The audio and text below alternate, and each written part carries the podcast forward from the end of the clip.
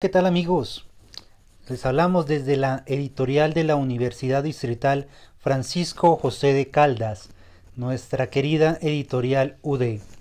Y hoy vamos a leerles un libro que nos han pedido a través de las redes sociales. Eh, hicimos un concurso entre el libro de Carlos Gaviria y el libro de Camilo y eh, ustedes han escogido el libro de Carlos Gaviria, por lo cual el día de hoy lo vamos a leer. Es un libro eh, que fue compilado por Raúl Plazas Galindo y Judith Andrea Forero Vargas. Y les voy a contar un poco acerca de este libro. Pues bien, a lo largo de su vida, Carlos Gaviria Díaz se convirtió en un referente académico, político y jurídico para Colombia. Su trayectoria siempre lo mostró como un hombre sereno, con unas grandes capacidades intelectuales a la hora de reflexionar, filosofar y pensar el país en sus diferentes coyunturas. Por eso, sus aportes siempre se consideraron de gran importancia en los escenarios académicos y políticos donde se expresó.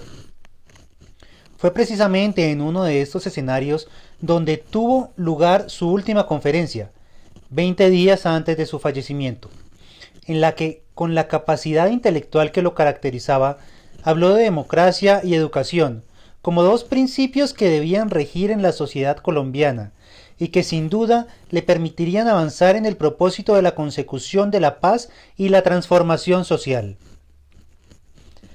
La colección Nuestra América presenta a sus lectores esta última conferencia, que por su contenido académico y tan cercano a la realidad colombiana se convierte en un importante aporte para una nación que se construye día a día y para una generación de jóvenes que ven en Carlos Gaviria a un importante referente académico y político de nuestros días.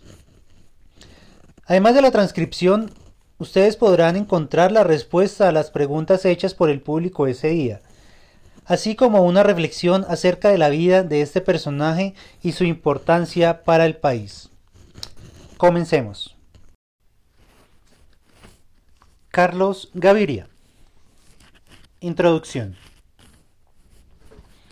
El último día de marzo de 2015, a los 77 años de edad y por causas naturales, Carlos Gaviria Díaz abandonó este mundo sobre el que tanto le interesó pensar, reflexionar, debatir, filosofar.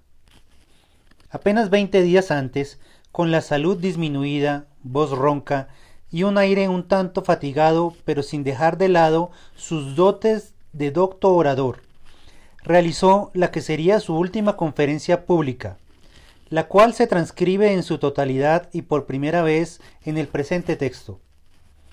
Se trata de una pieza póstuma, no sólo por ser la última de sus alocuciones, sino porque en ella abordó de forma clara y sencilla diversos temas que le interesaron a lo largo de su carrera política e intelectual, tales como la democracia, la educación, la equidad, la justicia social, la dignidad, la libertad, la ética, el sentido de la vida, la filosofía y la autonomía humana. Luego de su deceso, diferentes medios de comunicación registraron la noticia dentro de sus titulares principales. Aparecieron diversas reseñas, notas sobre su vida y homenajes. Asimismo, muy diversos círculos intelectuales, académicos, políticos, movimientos de juventudes, defensores de derechos humanos, activistas, juristas destacados, entre otros, lamentaron profundamente su muerte. ¿Qué suscitó una reacción de este tipo y por qué actualmente Carlos Gaviria ha de considerarse indiscutiblemente un personaje memorable para Colombia? Es lo que se intentará esbozar a lo largo del presente escrito. La conferencia que aquí se transcribe fue titulada por Carlos Gaviria bajo el siguiente interrogante. ¿Cómo educar para la democracia? En tal sentido, sus temas centrales girarán en torno a asuntos pedagógicos, políticos, filosóficos, de tal manera que Gaviria trazará diferentes relaciones entre estos, para dar respuesta a esa pregunta primigenia. inicia el conferencista su argumentación definiendo lo que para él es la democracia, para lo que invocará diversos referentes de la filosofía moderna. A través de dichos referentes, señala cuáles son en su criterio los derroteros que debe seguir una sociedad, para que se pueda decir que ella es realmente democrática. Desde esa misma perspectiva, sugiere ciertas cualidades que habrían de tener los individuos, que se consideran a sí mismos como sujetos de una democracia.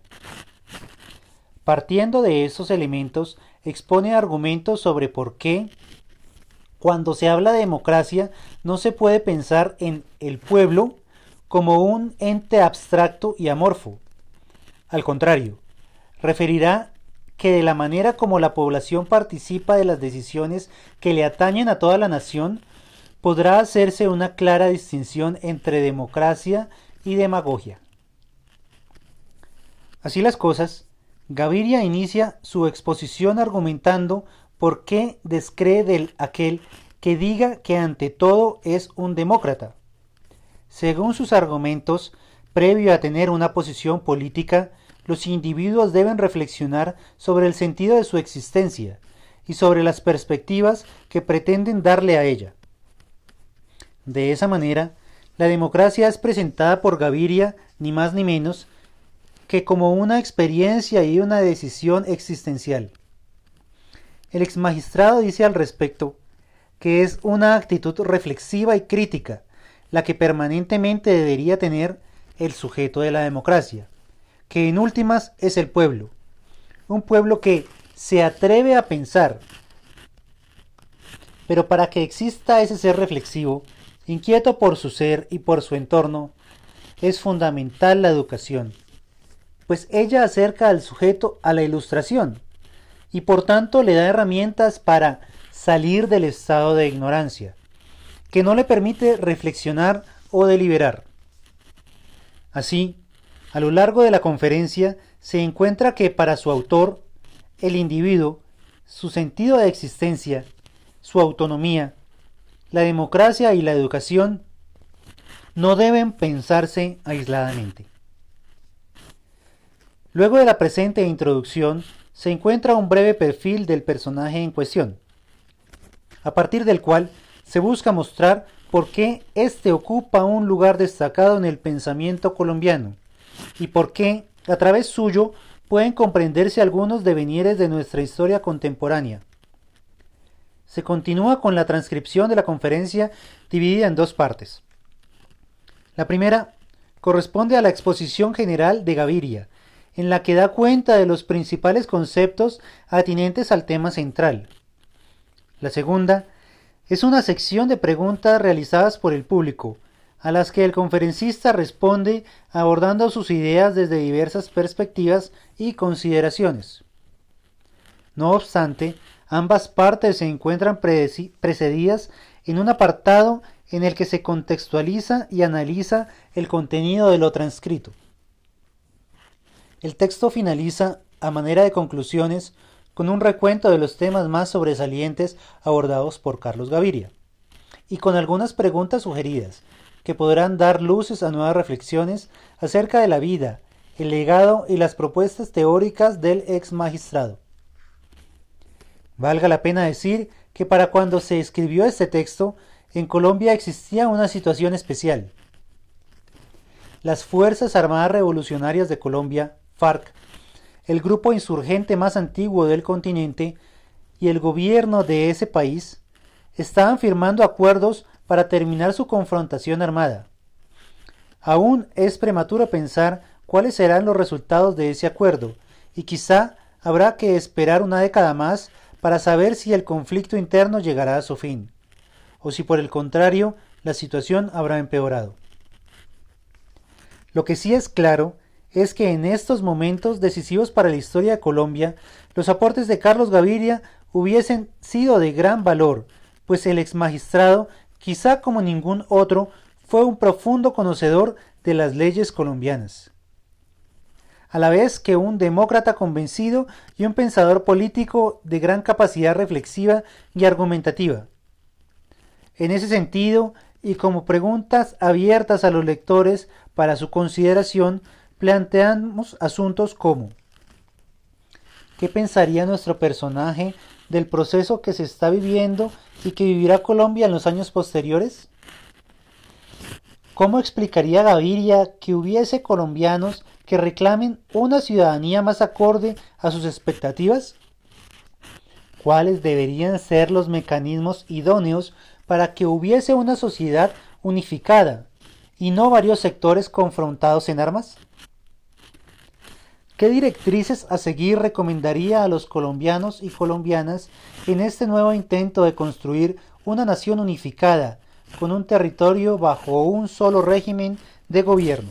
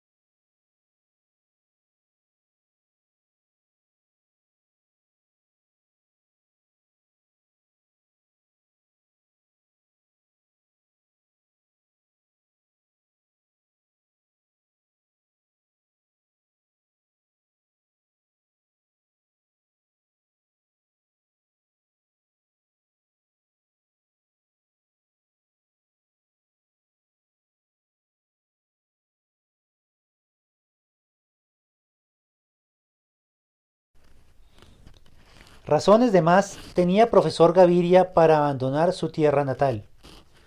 Durante aquellos años ya habían sido masacrados diez docentes de su misma universidad, lo que dejaba claro que nadie que mostrara abiertamente su inconformidad con respecto a la realidad social que se vivía por entonces sería inmune a la violenta persecución. Sobre ese difícil episodio, Héctor Abad Facio Lince, en El olvido que seremos, del 2005, relata lo siguiente. Mi mamá está al teléfono hablando con una amiga. Cuelga precipitadamente y me pregunta, ¿mataron a Héctor? De entre el corrillo sale el mensajero que hace señas afirmativas con la cabeza.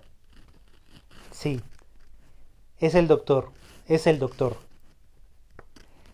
Sé que gritó y que insultó, y que mi mamá se tiraba a sus pies y lo abrazaba. Después llega Carlos Gaviria, con la cara transfigurada del dolor, y yo le grito que se vaya, que se esconda, que tiene que irse, porque no queremos más muertos. Dos años después de ese trágico hecho, que los llevó al exilio, pero con sus intereses intactos respecto de la situación social de los derechos humanos, el derecho y la justicia en Colombia, Carlos Gaviria regresó al país para convertirse en el vicerrector de la Universidad de Antioquia, cargo que ocupó hasta 1992. Al año siguiente fue designado como magistrado de la Corte Constitucional y luego, en 1996, se convirtió en presidente de esta. Carlos Gaviria siempre tuvo profundas inquietudes intelectuales. Amante de las artes, la música, la literatura y la filosofía. Desde muy joven, como él mismo lo menciona en la conferencia, pensó que se dedicaría a una profesión humanista. La ética le interesó desde su pubertad, así como las matemáticas y la filosofía, pero fue el derecho, la profesión que eligió para encaminar su vida, quizá siguiendo los pasos de su abuelo Fernando Díaz, un abogado empírico, y amante también de la literatura. Junto a él y su familia materna creció nuestro personaje en la Medellín de principios del siglo XX, luego del suicidio de su padre, un periodista amateur. Gaviria se formó en Derecho en la Universidad de Antioquia. Realizó estudios de maestría en la Escuela de Leyes de la Universidad de Harvard y se hizo doctor en Derecho y Ciencias Políticas en la Universidad de Antioquia. Sus méritos académicos lo llevaron a ser desde muy joven profesor de la Facultad de Derecho en su alma mater, y luego a convertirse en decano de esta con apenas 30 años de edad, cargo que desempeñó entre 1967 y 1969. En esa universidad impartió cátedras como hermenéutica jurídica o filosofía del derecho, a través de las cuales pudo seguramente unir sus dos pasiones, la jurisprudencia y la filosofía de la ética, asuntos que siempre lo obsesionaron poderosamente. Como caso anecdótico, se puede decir que en la Universidad de Antioquia, Gaviria fue profesor de estudiantes que luego se convirtieron en personalidades públicas, como lo fue su contrincante en las elecciones para la presidencia de Colombia en 2006, quien luego se convertiría en presidente de Colombia durante dos periodos, 2002-2006 y 2006-2010. Pero además de su brillante carrera académica, Gaviria sobresalió dentro de la más alta jerarquía del derecho al sentar un precedente y dejar un legado considerable para la jurisprudencia colombiana, a la vez que se configuró como protagonista de la historia reciente del país, en su papel primero como magistrado y luego como presidente de la Corte Constitucional, cargos que ocupará de 1993 a 1996. Gaviria fue miembro de dicha corte, poco tiempo después de haber sido esta creada y a solo dos años de haber sido instituida la Constitución de 1991.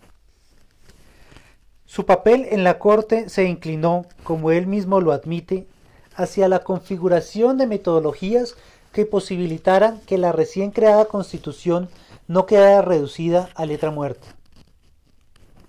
Lo anterior a través del impulso de un activismo judicial que, sin usurpar las funciones del legislador, le permitirían a aquel tener un papel más activo dentro del ejercicio de la justicia y de hecho permitiría que el juez también se hiciera creador de derecho. De este periodo en la Corte son bien conocidas algunas de sus sentencias que fueron polémicas, inclinadas hacia la controversia racional pública y limpia, sin la cual la democracia deviene en su antítesis. Dichas sentencias siempre tuvieron como referente la ética y las libertades humanas.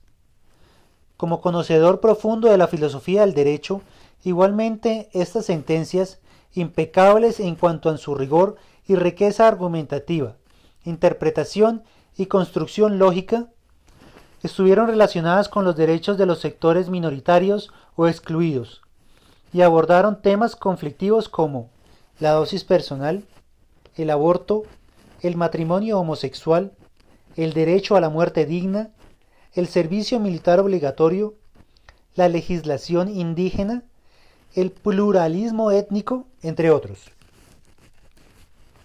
Igualmente, aquellas se fundamentaron en el principio de que la igualdad es la base de la justicia, buscando con ello erradicar las viejas estructuras judiciales y los hábitos políticos discriminatorios que suelen tener lugar en Colombia, pues, como se dijera Alfredo Molano en el prólogo a Sentencias herejías constitucionales. La ley no se aplica por parejo a todos los colombianos, porque hay fueros externos de hecho y de derecho que lo impiden. El fuero de los gremios, de los curas, de los militares, de los hombres, de los blancos, de los normales, de los sanos, de los adultos. Actúan todos no solo a favor de sus protegidos, sino en contra del resto de los ciudadanos, los excluidos. En estas sentencias también se puede observar su interés y reflexión filosófica respecto al comportamiento moral, que, nos que no ha de confundirse de ningún modo con el moralismo, el cual de hecho rechaza con fuerza, casi con indignación. En cambio, está a favor de la autonomía, el autogobierno y las decisiones personales, esferas en las cuales los estados no deben involucrarse porque Gaviria defiende con ardor lo que podríamos llamar a la soberanía interior, mi órbita. En ella solo mando yo. Es el reino de mi libertad, porque es el reino de mis emociones y sentimientos. En una sociedad de hombres libres, al soberano no le es dable decir, usted es libre de elegir solo lo que yo considero bueno.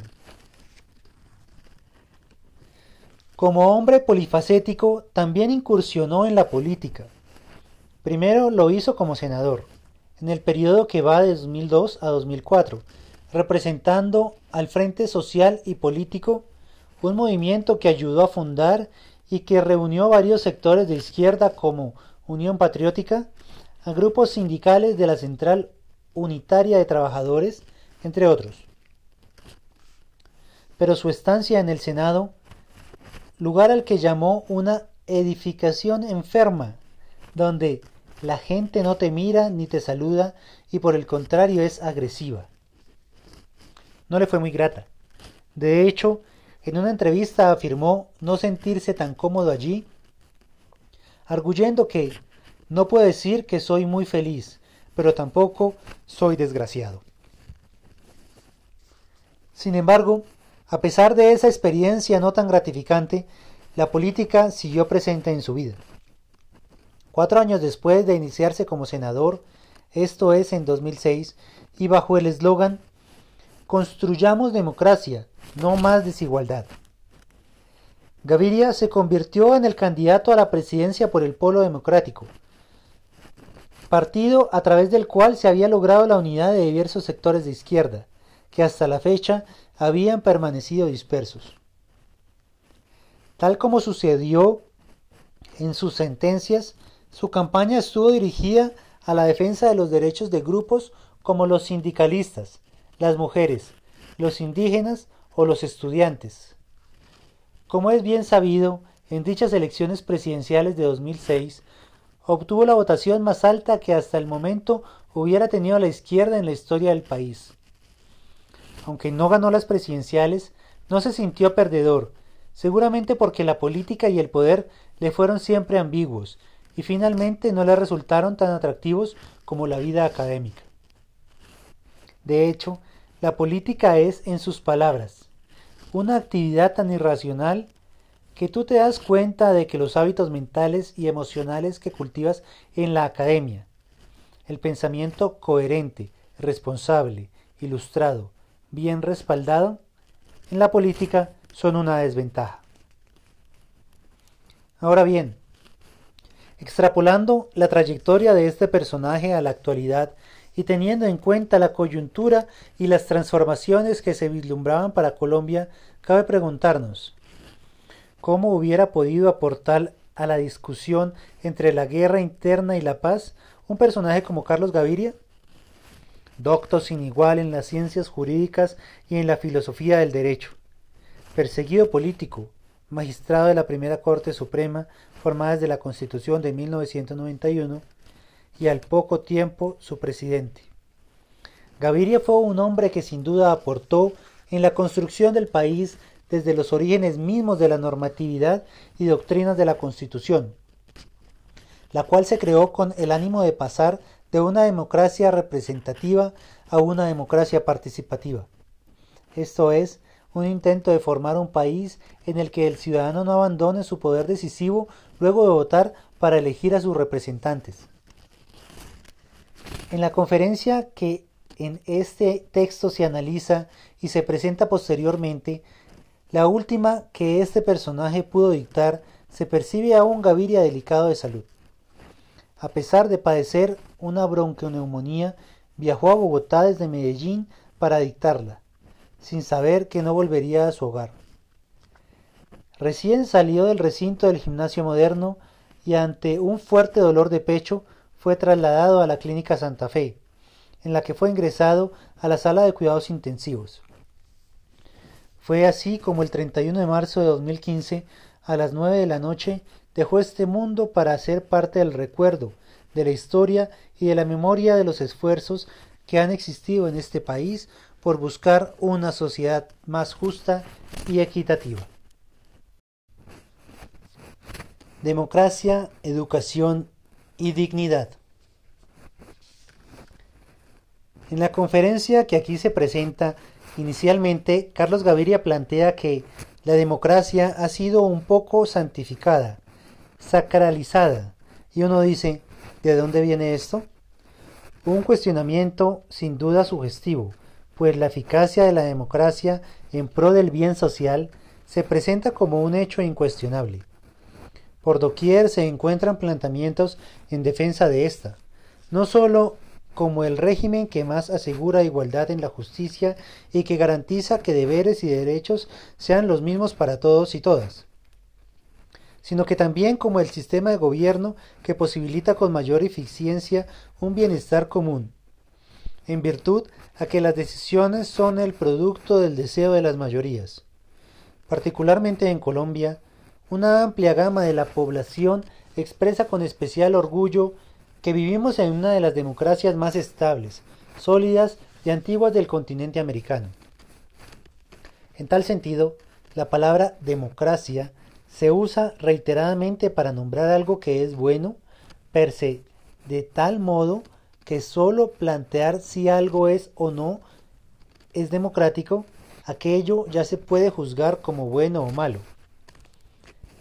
Esa manera de presentar la democracia como la vía por excelencia para seguir las directrices de un buen camino, es lo que la muestra como algo santificado.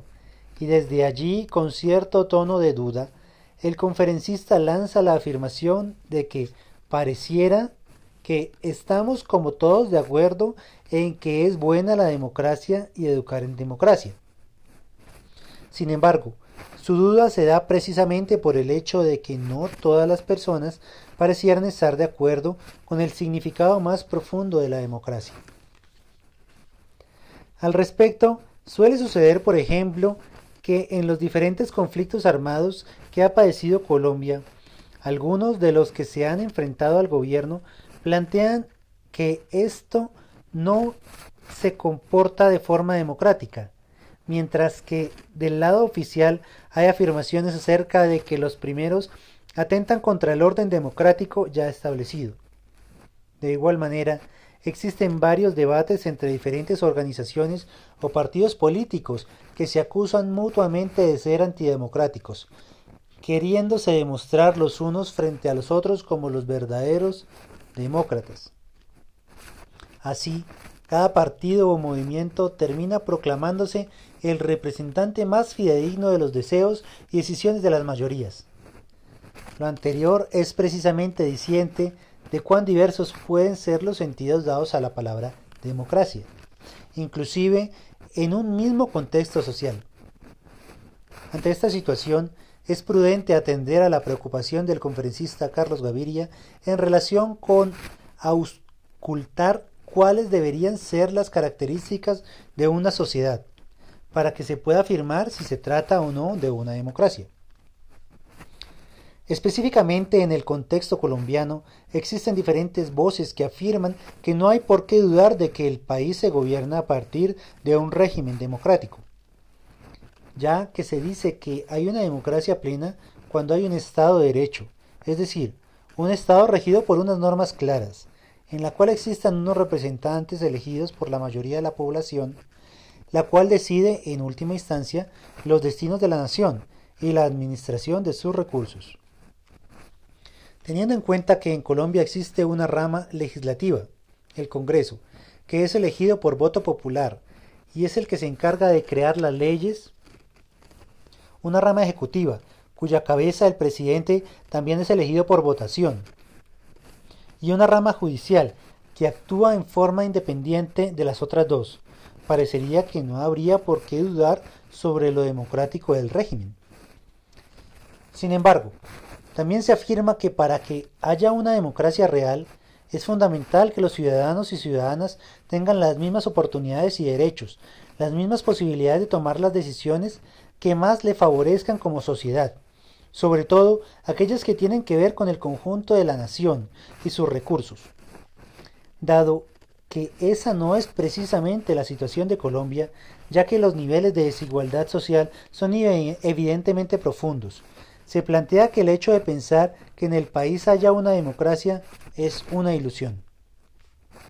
Así, los agudos índices de miseria, el desplazamiento forzado, el cual ha llegado a ser el más alto del mundo, la deficiencia alimentaria para la población infantil, la densa contaminación de los ríos y mares con sustancias que atentan contra la vida en general y la vida humana en particular, son razones que conducen a expresiones de inconformismo frente al sistema actual. En tal sentido, queda cierto sin sabor acerca de si la práctica de gobierno del régimen político imperante le ha quedado faltando elementos fundamentales para poder construir dentro del Estado de Derecho una sociedad en la que se pueda decir que realmente todos los ciudadanos gozan de igualdad de derechos y deberes. También queda en el aire si esta es una democracia que permite a todos los ciudadanos, sin distinción, construir su vida en bienestar. Dado estos cuestionamientos, surgen preguntas como ¿qué condiciones debe tener un régimen para ser realmente considerado una democracia? Y, consecuentemente con esto, ¿en Colombia existe, es una democracia real? Y si no fuera así, ¿cuál sería la vía para alcanzar una verdadera democracia? Carlos Gaviria Díaz, experto conocedor de las leyes nacionales y un hombre permanentemente preocupado por los conflictos sociales, presenta cuestionamientos semejantes en su conferencia e indaga por la causa de las contradicciones que existen frente al régimen de gobierno en Colombia.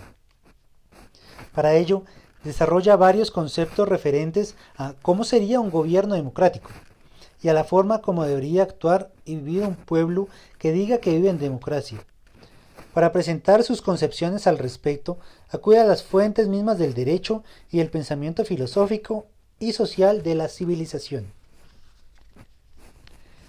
Trayendo a colación desde pensadores de la, antigua Grecia como Sócrates y Aristóteles, hasta pensadores más actuales como Ortega y Gasset o María Zambrano, Gaviria pone en evidencia lo que, según él, es la democracia y las características que habría de tener una población que construya un régimen democrático. Consecuente con ello, manifiesta sus criterios acerca de si en Colombia existe o no una democracia, y de qué manera se puede pensar en ella, y cuál es el sentido de educar en democracia. Específicamente en la primera parte de la conferencia, que se encontrará a continuación de estas líneas, Gaviria acude precisamente a dos pensadores de la filosofía europea para cimentar la propuesta de su discurso. Para el exmagistrado son Rousseau y Kant, los padres mismos del liberalismo y de la democracia moderna. Y es en textos como El contrato social y La fundamentación de la metafísica de las costumbres en los que se debe buscar la piedra angular de la democracia. Así, lo central de la primera parte de su discurso es que en aquellos textos se halla la definición de los conceptos de autonomía de la comunidad, autonomía moral de las personas y la dignidad personal y comunitaria. Dichos conceptos son para Gaviria precisamente los principios para ser demócrata, de tal modo que sin conciencia o autonomía no se puede llegar a ser un demócrata propiamente dicho. Lo anterior nos puede llevar precisamente a pensar que si estas características de conciencia, autonomía y dignidad no estuvieran del todo presentes entre la población colombiana, no existiría plenamente en nuestro contexto el sujeto mismo de la democracia. Ser digno, consciente y autónomo, según Gaviria, son pasos previos para ser demócrata, pues en sus palabras, antes de alguien decir que ante todo es demócrata, tiene que haber definido otras cosas y haberle elegido un rumbo a su vida, o lo que se denomina dar sentido a la existencia. De lo anterior, se entiende que para Gaviria ser demócrata es casi un sentido de vida, un sentido existencial, una opción que trasciende el simple hecho de autodenominarse demócrata, sin haber reflexionado profundamente sobre esa opción y sobre el rumbo que se le quiere dar a la propia existencia. Es a través de la ilustración que para Gaviria se puede lograr que los sujetos se imbuyan en la reflexión existencial, que a la postre conduciría al ser humano a convertirse en demócrata, pues es a partir de la reflexión que las personas salen del estado de ignorancia por no atreverse a pensar. Saper aude. Atrévete a pensar. Parafrasea a Kant el magistrado en su conferencia. Es de recordar que dicha conferencia está dirigida a educadores y por tanto la temática allí desarrollada tiene un referente educativo central, de tal manera que la educación en relación con la ilustración aparecerá durante toda su intervención como un eje transversal y fundamental en el desarrollo de la argumentación. En este sentido, Gaviria relaciona la educación con las aptitudes que para él son intrínsecas de la ilustración, como la reflexión. Ello probablemente porque el conferencista considera que por medio de la educación se pueden fomentar los valores y actitudes que debe tener una persona, de la que se espera sea un ciudadano que, a partir del ideario democrático y liberal, pueda contribuir a que haya una manera efectiva de solucionar colectivamente las apremiantes problemáticas sociales que hoy existen en Colombia. Así, poco a poco, Carlos Gaviria irá respondiendo a la pregunta central en su conferencia. ¿Por qué es importante educar en democracia?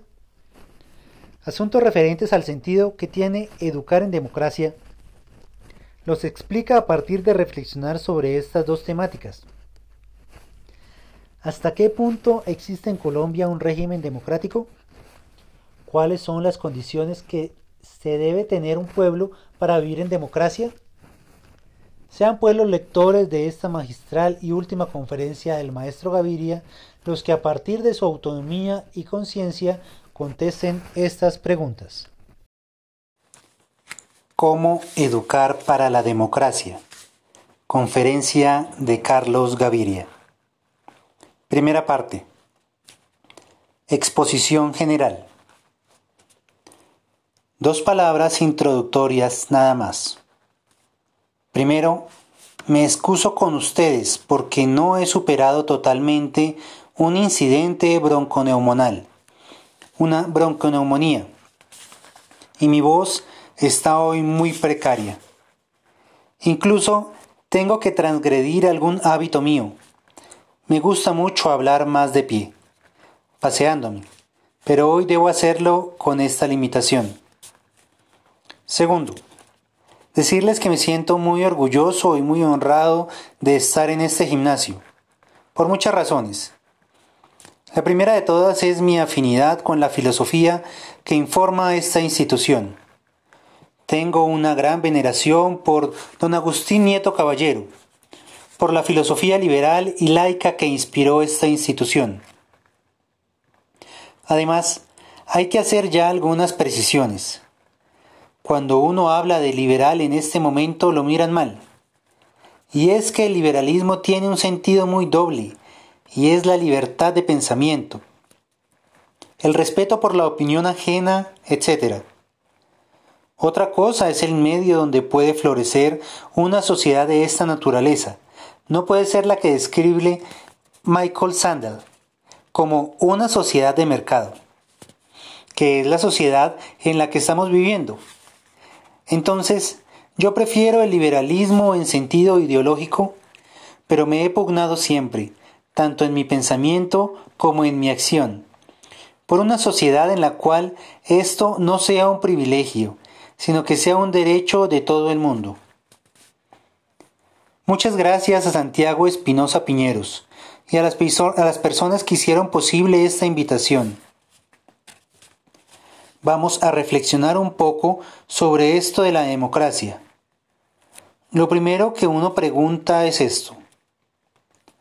¿Por qué es importante educar en democracia? La democracia ha sido un poco santificada, sacralizada y uno dice, ¿de dónde viene esto? Estamos todos de acuerdo que es una buena la democracia y educar en democracia. Parto de una afirmación que hace don José Ortega y Gasset en un ensayito muy bello que está en su libro El espectador, que se llama Democracia Morbosa. Y empieza don José Ortega y Gasset descreyendo de la persona que dice, yo soy ante todo demócrata. ¿Por qué descree don José Ortega de la persona que dice que ante todo es demócrata?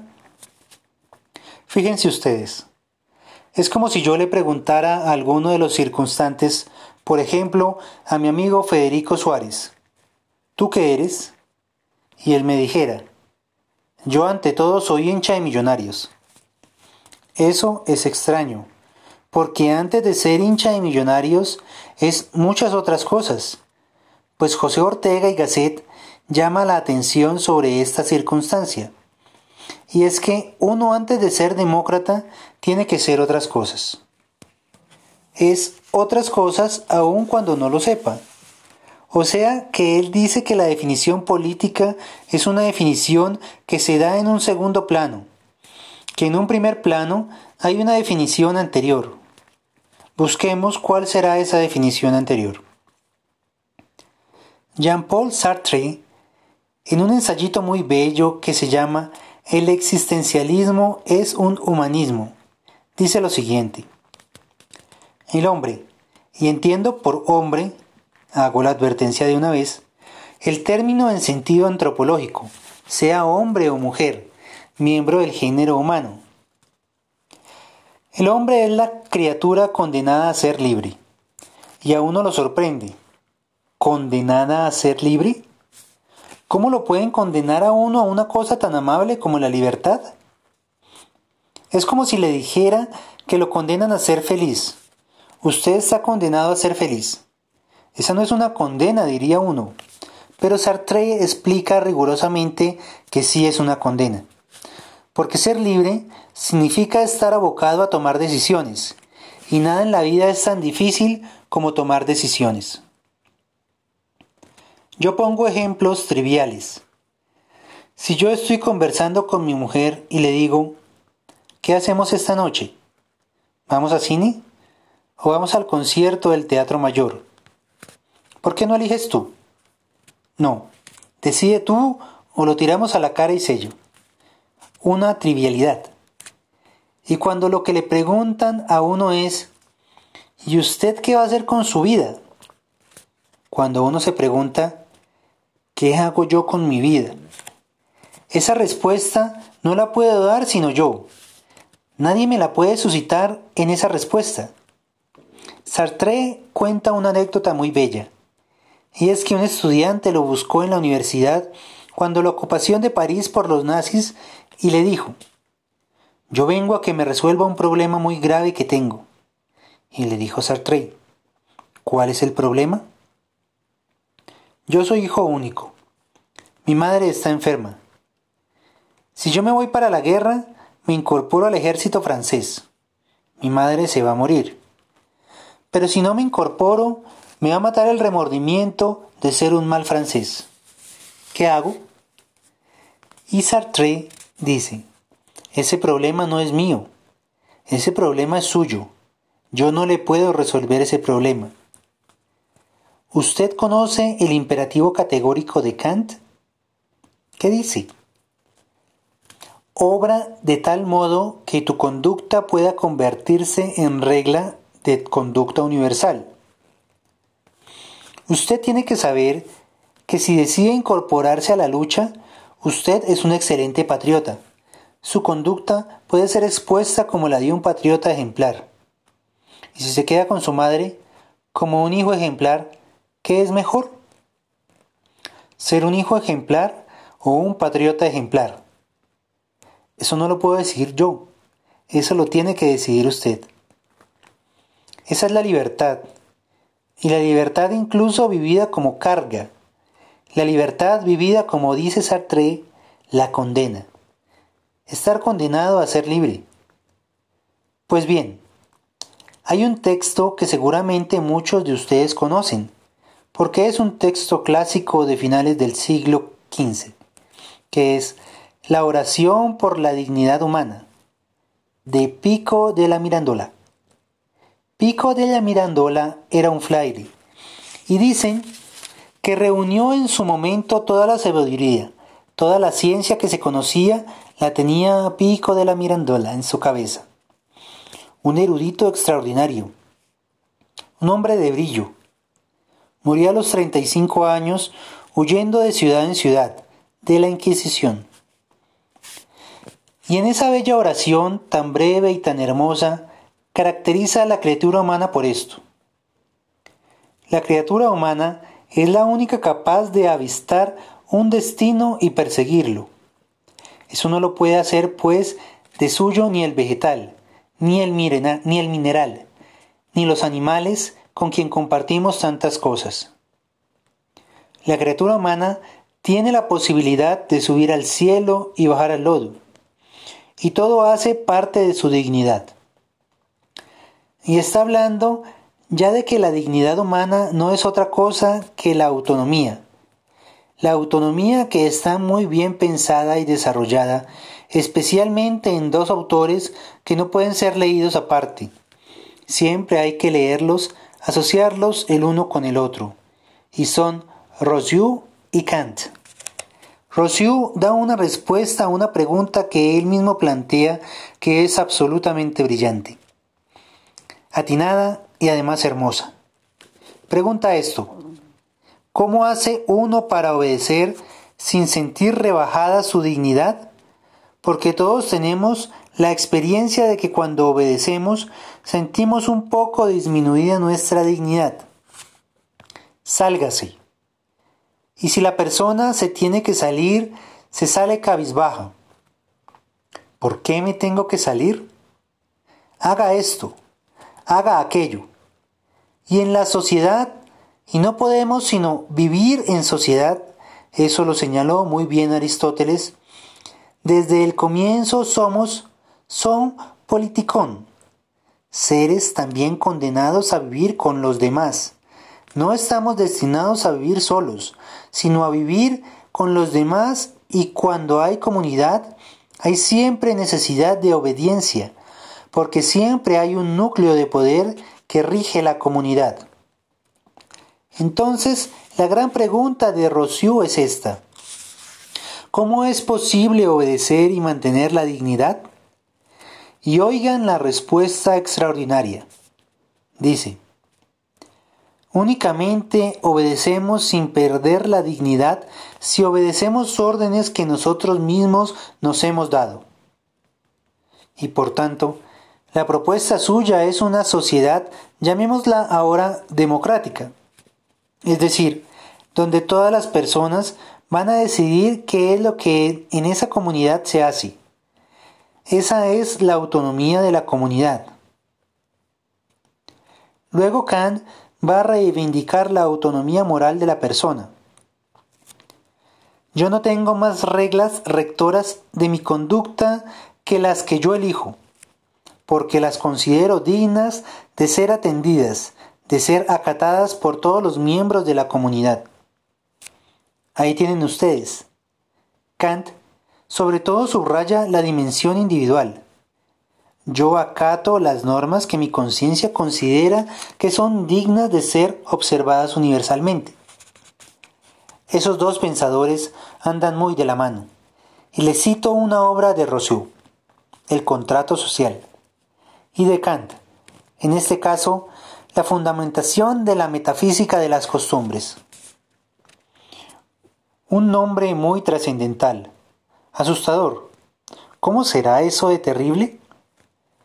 La obra de Kant es de una claridad extraordinaria y de la misma manera de una utilidad maravillosa. Esto puede ser anecdótico nada más, pero es importante. Eran tan afines que Kant, según relatan todos sus biógrafos, era un hombre de una disciplina férrea, de unas costumbres absolutamente rígidas. Siempre se levantaba a determinada hora, a las seis de la mañana. Daba un paseo antes de empezar a trabajar. Por la tarde, para que no se vaya a creer que era un fraile puritano, se reunía con sus amigos en la casa. Él decía que no debían ser más de nueve personas las que estaban en la mesa, a hablar de temas que no fueran filosóficos y a compartir un buen vino, una buena comida, etc.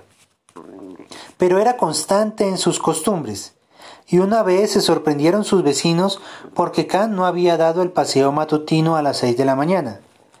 ¿Qué pasaría con el señor Kant?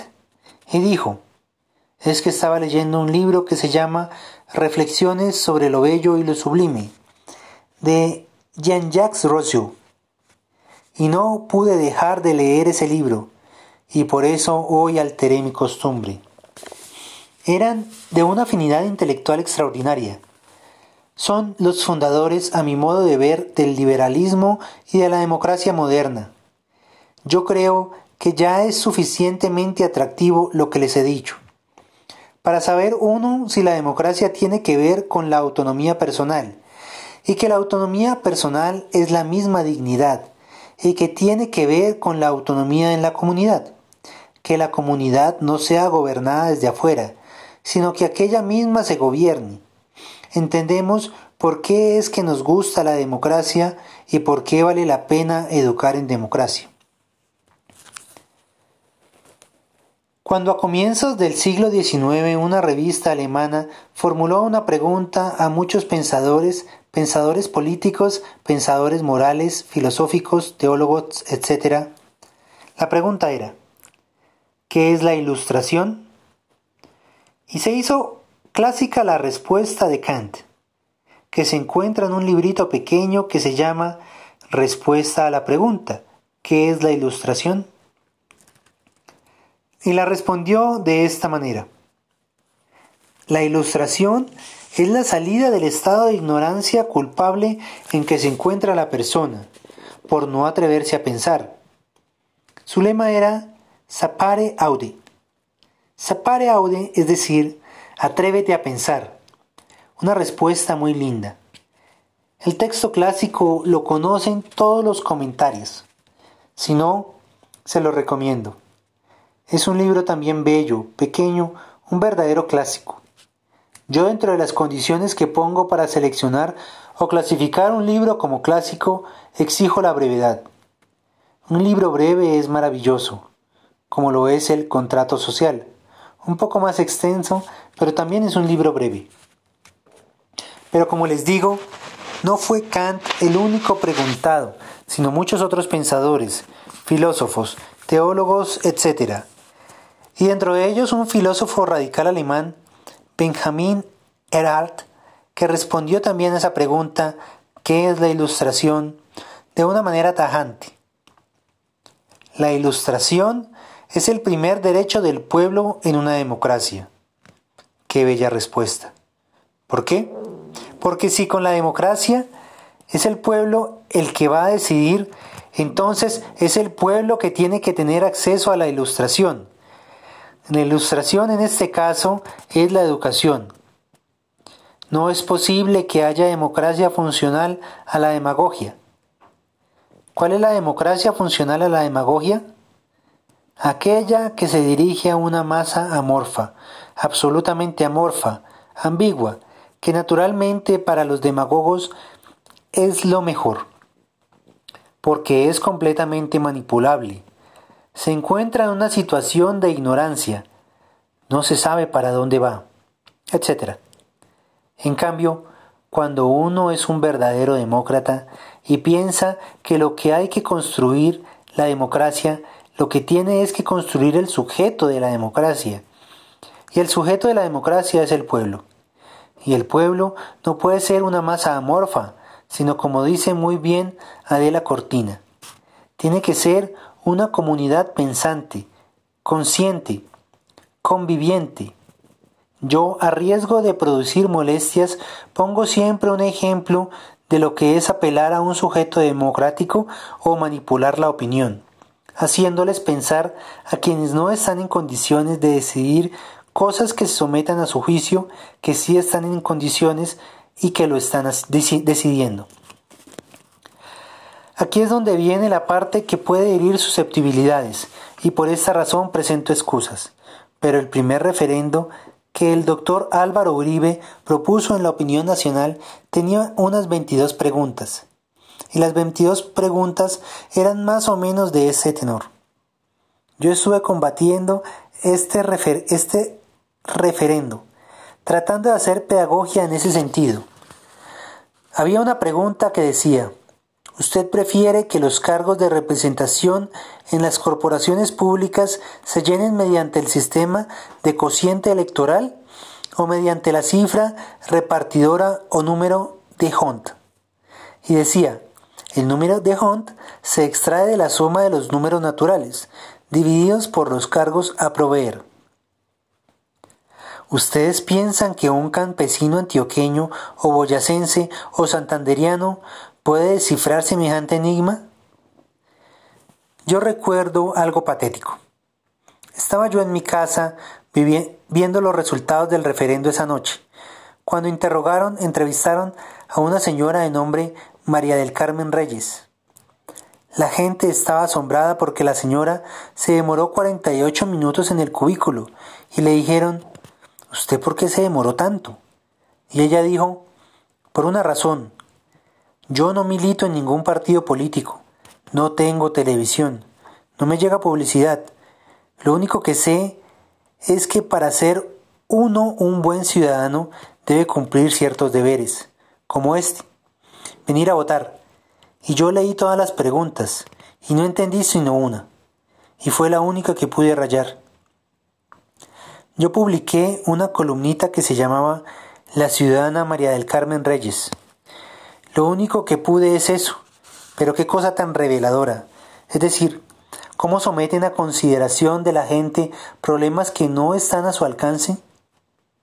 Ustedes saben que en Italia se despenalizó el aborto, pero con preguntas tan pertinentes como estas. En primer lugar, la despenalización del aborto no ofrece dificultades de información como las que, las que puse presente anteriormente, sino que tiende a pulsar la sindérisis, digamos, el sentimiento moral de cada persona. Y le dicen, ¿usted está de acuerdo con que la mujer que suspenda el proceso de gestación sea sancionada siempre? Primera pregunta. Segunda, que si se da en las circunstancias de peligro de su vida, de muerte del feto, de violación, no sea sancionada. Dos cosas. ¿Y qué está pulsando? Está pulsando el sentimiento moral de cada persona. Fíjense, si nosotros proponemos un referendo sobre la pena de muerte, yo soy absolutamente enemigo de la pena de muerte pero me parece que es pertinente. Y le preguntamos a la gente, ¿usted está de acuerdo con que se fusilen a los secuestradores? Algunos dirán, claro. Esos son unos hombres muy malos, unos, unos delincuentes terribles, que los maten. Y otros dirán, que no. A mí no me gusta que maten a nadie. ¿Qué está respondiendo? El sentimiento moral. Hay un mito muy lindo que es justamente ese. Está expuesto en diálogo Gorgias, uno de los sofistas de Platón, y se plantea este problema. ¿Por qué en las asambleas populares, cuando se trata de problemas de la medicina, de la salud de la gente, únicamente son llamados a hablar los médicos? Si se trata de la construcción de caminos, los ingenieros, si se trata de la construcción de casas o edificios, los arquitectos. Pero cuando se trata de la justicia, que me parece una cosa mucho más trascendental, son llamados todos los ciudadanos y cualquiera puede opinar. Y entonces el mito es muy bello. Y es que Prometeo, que era un dios favorable a los humanos, cuando vio que al demiurgo le habían quedado mal hechas las cosas, porque la criatura humana no era tan fuerte como el león, ni tenía alas para volar como el águila, ni era tan veloz como la gacela. Entonces hizo una consideración.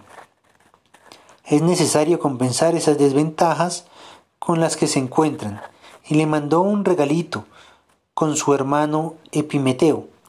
Y ese regalito es la sindéresis, la capacidad de discernir moralmente sobre problemas sobre esa naturaleza, sin que se tenga mucha información.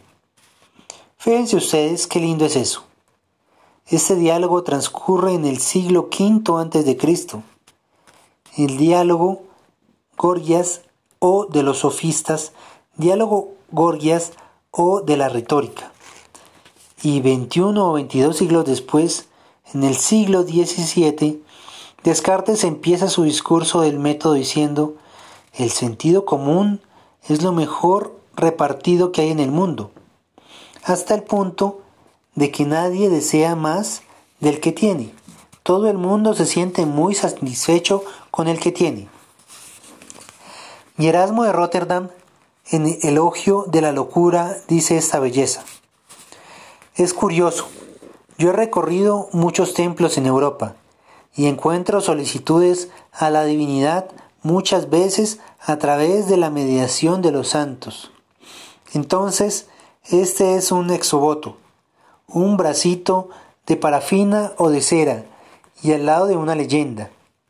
Señor, para que me cures mi mano derecha o para que me cures mi pierna izquierda. Pero nunca he visto uno que diga, Señor, para que me hagas más inteligente de lo que soy.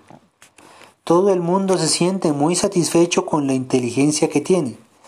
Y eso lo podemos reducir muy bien a esa capacidad de discernir, a esa capacidad moral que de acuerdo con los griegos había sido enviada como un regalo por Prometeo.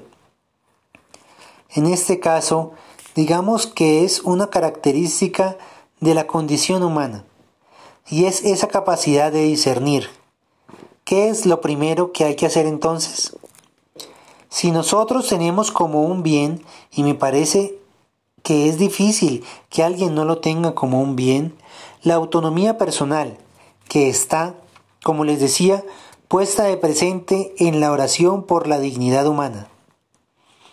De pico de la mirandola, puesta como prácticamente una condición de humanidad.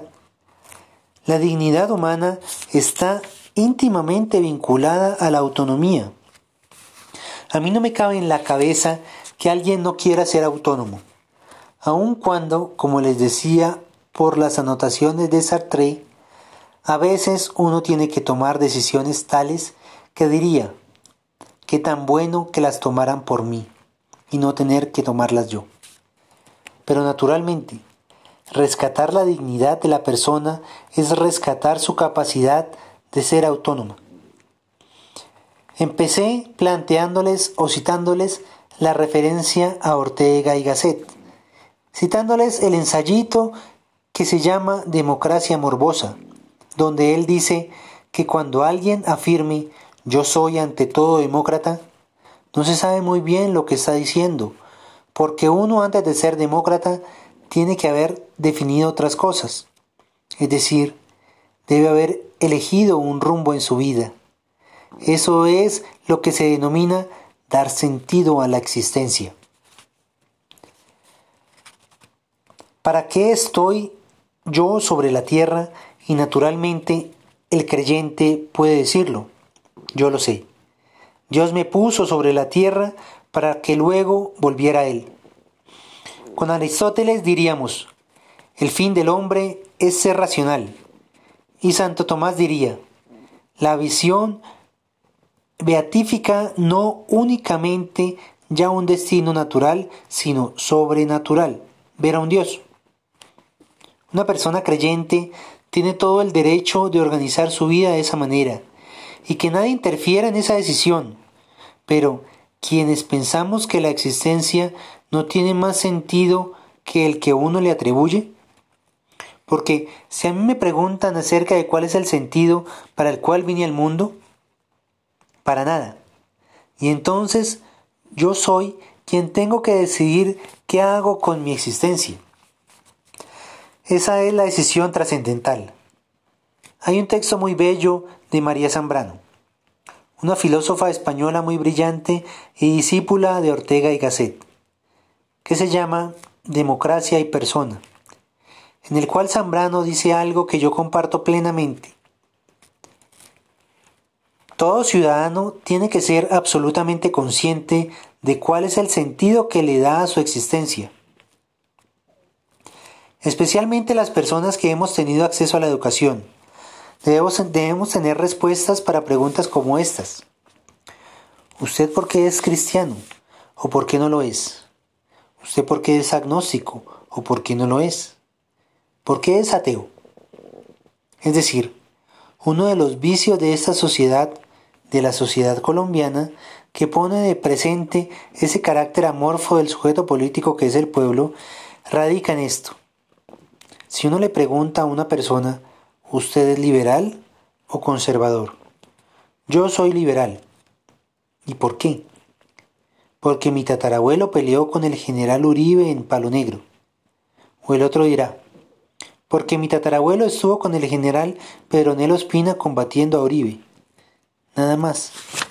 Recuerden la violencia tan terrible, tan terrible política entre nosotros muy bien descrita por Eduardo Caballero Calderón, en una novelita pionera extraordinaria que se llama El Cristo de espaldas, en el cual se matan los chulavitas contra los cachiporros, los unos rojos, los otros azules, sin saber por qué son rojos y por qué son azules. Entonces la tarea es hacer consciente a la gente y que cada uno especialmente cuando ha tenido acceso a la educación, sea consciente de cuál es su posición en el mundo. ¿Usted acepta la ética cristiana? La ética cristiana es bellísima. Incluso para aceptar uno una propuesta como la ética cristiana no tiene que siquiera que ser creyente, de ninguna manera. ¿O usted acepta la propuesta utilitarista de Stuart Mills y de James en el sentido de que lo bueno es útil. No, usted tiene que saber dónde está. O usted es partidario de que las instituciones de un Estado sean diseñadas por un grupo de ilustrados, es decir, por personas con la mente cultivada, que le fijan una meta a ese país. Y entonces, en ese caso, la persona estará optando por una posición ilustrada liberal usted es partidario más bien de que las instituciones sean el producto del proceso histórico? El proceso histórico es ciego, subterráneo, etc. Pero es el que va determinado. De acuerdo con esta perspectiva filosófica, ¿cuáles son las instituciones que un pueblo puede tener? Eso lo debe tener, ¿no? Eso lo vemos muy bien ilustrado en un debate muy interesante, posterior a la Revolución Francesa, que se dio entre Thomas Paine y Edmund Burke, un pensador conservador que es el verdadero fundador del pensamiento conservadurista moderno. El texto se llama Reflexiones sobre la Revolución en Francia, en la cual critica acerbamente la tesis ilustrada de la razón, ¿Cómo así que en un grupo de ilustrados se atribuye a sí mismo el derecho de decir qué es lo que en un pueblo puede hacerse? Y eso le respondió Thomas Paine. En defensa de los derechos humanos y como el ejercicio de la razón era que alumbraba el conocimiento para saber cuál era mejor destino para un pueblo. Yo desde luego estoy con la tesis ilustrada pero no desconceptúo ni mucho menos la tesis conservadurista. Es una tesis muy bien arguida, muy bien expuesta, etc.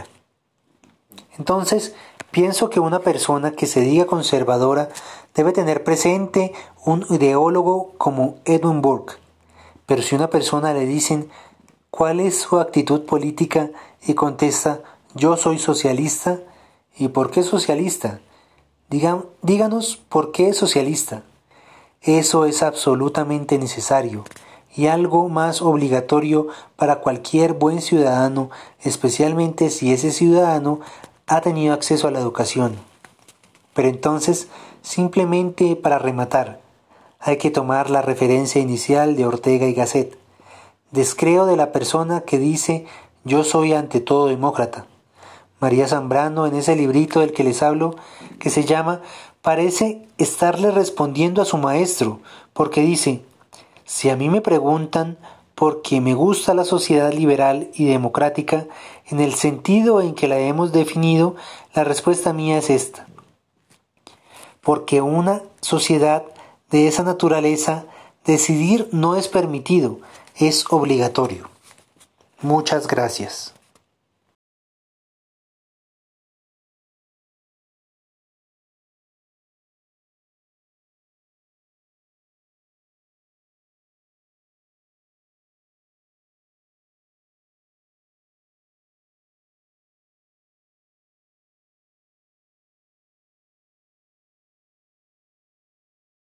Escuela de Maestros.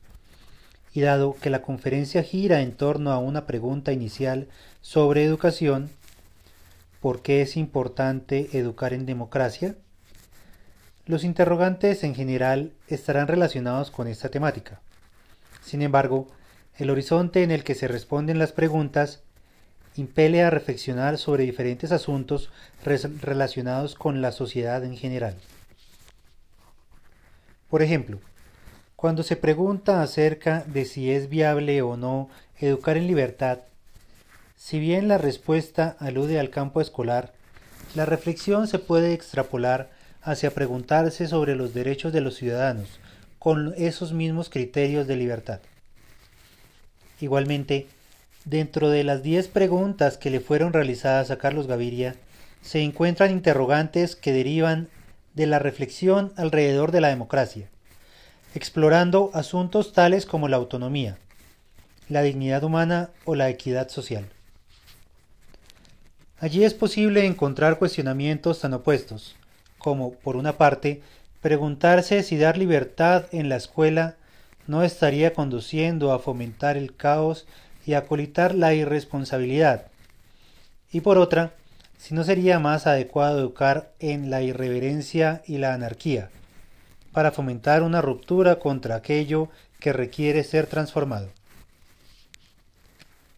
Del mismo modo, se tocarán asuntos como la posibilidad de la autonomía en la toma de decisiones, o el cuestionamiento por la viabilidad de la democracia en una sociedad altamente inequitativa.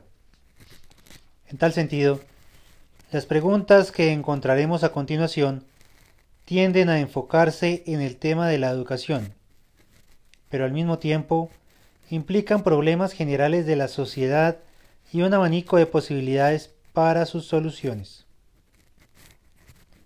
Un ejemplo de ello es la pregunta por la relación entre el dejar hacer, según el criterio del estudiante, y el hacer cumplir el deber por parte de los docentes.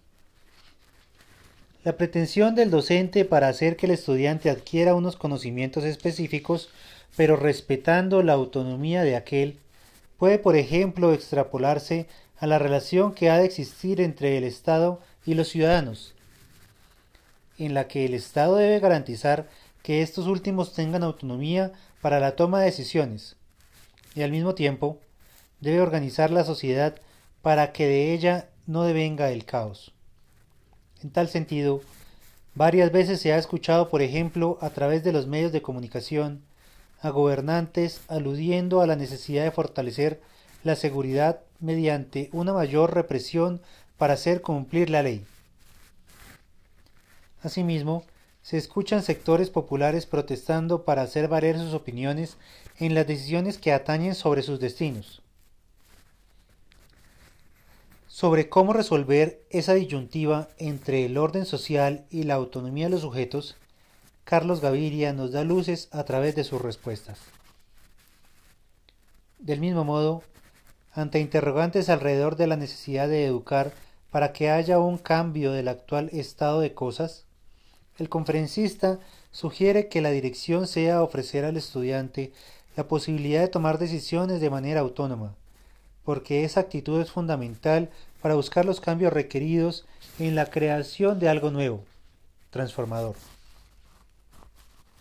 De esa manera, se puede pensar que la misma situación debería darse en el conjunto de la sociedad. Puede suceder, por ejemplo, que existan organizaciones sociales que se manifiestan de diferentes maneras, incluso rompiendo algunas normas para ser consideradas protagonistas de su destino, porque quizá consideran que no tienen los mecanismos para hacerlo, y en tal sentido exigen la apertura de nuevas posibilidades de participación ciudadana. Otros interrogantes que presentaron estos educadores y educadoras están relacionados con el respeto y la actitud ética de los individuos ante sus semejantes. Una cuestión sobre la que se hizo especial énfasis es si es posible educar con base en el respeto y la tolerancia en una sociedad que al estar tan marcada por la inequidad pone en duda la existencia misma de su democracia. Al respecto, que aunque es clara la relación entre la manera como se educa y el tipo de ciudadanos a los que se quiere aportar para su formación, no es tan evidente cómo relacionar lo que se habla en las aulas y lo que se vive en el mundo cotidiano de los estudiantes, para que ellos incidan en la sociedad que contribuyen a formar. Por otra parte, en general a nivel de toda la sociedad, esos interrogantes podrían extrapolarse a la pregunta por la manera como debería ser un ciudadano para poder ser autónomo, pero a la vez respetuoso por la libertad y derechos de los demás, dentro de un consenso colectivo y en la construcción de una democracia. Entonces, ¿cómo contribuir a que en el plano individual se siga la máxima kantiana de actuar en función de los derechos y deberes, pensando que serían los mismos para todos y no unos especiales para cada individuo, de acuerdo con su estatus social. Cómo participar a nivel social en la formación del sujeto de la democracia, es decir, en la construcción de una sociedad cuya nación sea digna y tome consciente y autónomamente las decisiones que tienen que ver con sus vidas?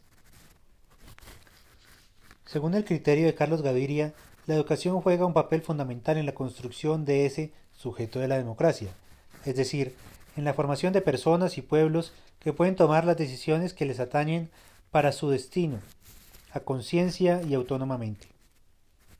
Un señalamiento a partir del cual Gaviria da luces a sus planteamientos sobre la importancia de educar en democracia, que es su pregunta inicial. ¿Cómo responder a los desafíos de la democracia en Colombia desde la educación? ¿Desde qué puntos de vista es posible encontrar un horizonte hacia la solución de esas inequidades? Estas y otras preguntas se pueden encontrar a continuación, con posibles respuestas o luces para su desarrollo.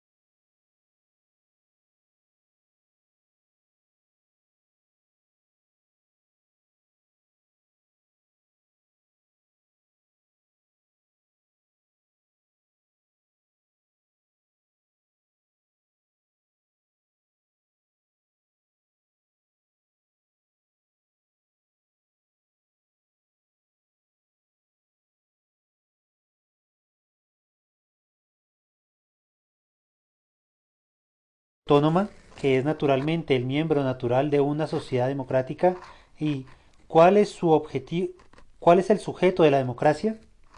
El pueblo. Pero no el pueblo entendido como una masa amorfa que no sabe lo que está haciendo, que no sabe siquiera convivir, como diría Adela Cortina. El reto es construir el sujeto del pueblo, el sujeto de la democracia que es el pueblo. ¿Construirlo cómo? No con una masa, no como una masa ambigua, amorfa, sino como una comunidad conviviente y dialogante. Y para convivir de esa manera y para dialogar es necesario tener ilustración. Y esta no es, como les decía ahora, una educación especializada.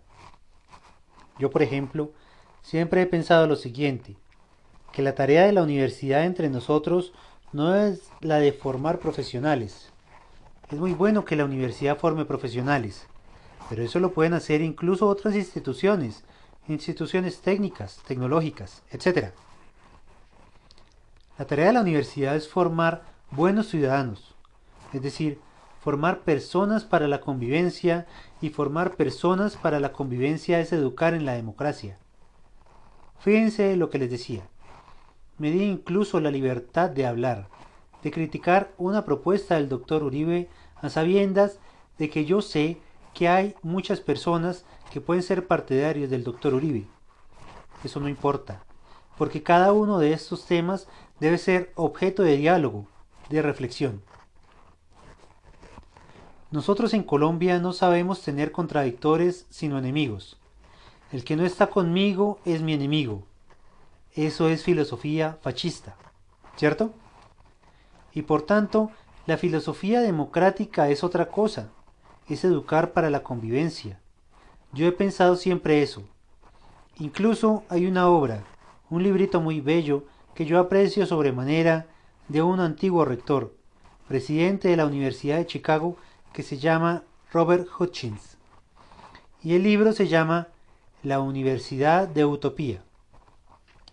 Hutchins se pone a razonar en una sociedad que no existe, ni en su patria, porque sus críticas van dirigidas a la Universidad Norteamericana y dice, Veo en el apego al dinero la disolución de la Universidad Americana. ¿Por qué? Porque la Universidad Americana entonces la que critica Hutchins ha cambiado. El propósito inicial de la universidad, el compromiso, que es un compromiso con el conocimiento, lo ha cambiado por otras cosas. Por el cultivo de disciplinas o de temas que tengan demanda en el mercado. La universidad dispone sus programas, dispone sus currículos, de tal manera que pueda atender la demanda del mercado. Así se olvide completamente de su fin inicial. El propósito inicial que es el conocimiento. De manera en una sociedad como la nuestra, yo hago afirmaciones en relación con la educación, a veces muy radicales que a la gente le molestan, como no aceptemos que Colombia es una democracia. Colombia es una sociedad que tiene vocación democrática, en el sentido de que además de que la comuniquemos, la contagiemos a través de la educación, pero esta no es una democracia. ¿Por qué? Por lo que les decía, ¿estará ahora el pueblo colombiano en condiciones de resolver conscientemente qué es lo que tiene que hacer el pueblo en una democracia? Hay que decidir. Y si no sabe sobre qué decidir, pues, ¿cómo se le atribuye una decisión y su legítima una decisión? Apelando a las urnas. Es decir, hay que ser realistas. Cuando yo digo, esta no es una democracia, no estoy execrando la sociedad colombiana, sino que estoy situándola de acuerdo con mi percepción, donde debe estar. Es una democracia por construir, es una democracia germinal, y para construir esa democracia el primer ingrediente es la educación. Carlos Arturo Mejía No hay una contradicción de principio en la idea de educar para la democracia, es decir, una comunidad el aula es como un super ejemplo de una comunidad no democrática o no. Hay una figura de yo enseño y usted aprende. Yo soy la autoridad y usted aprende lo que yo le diga.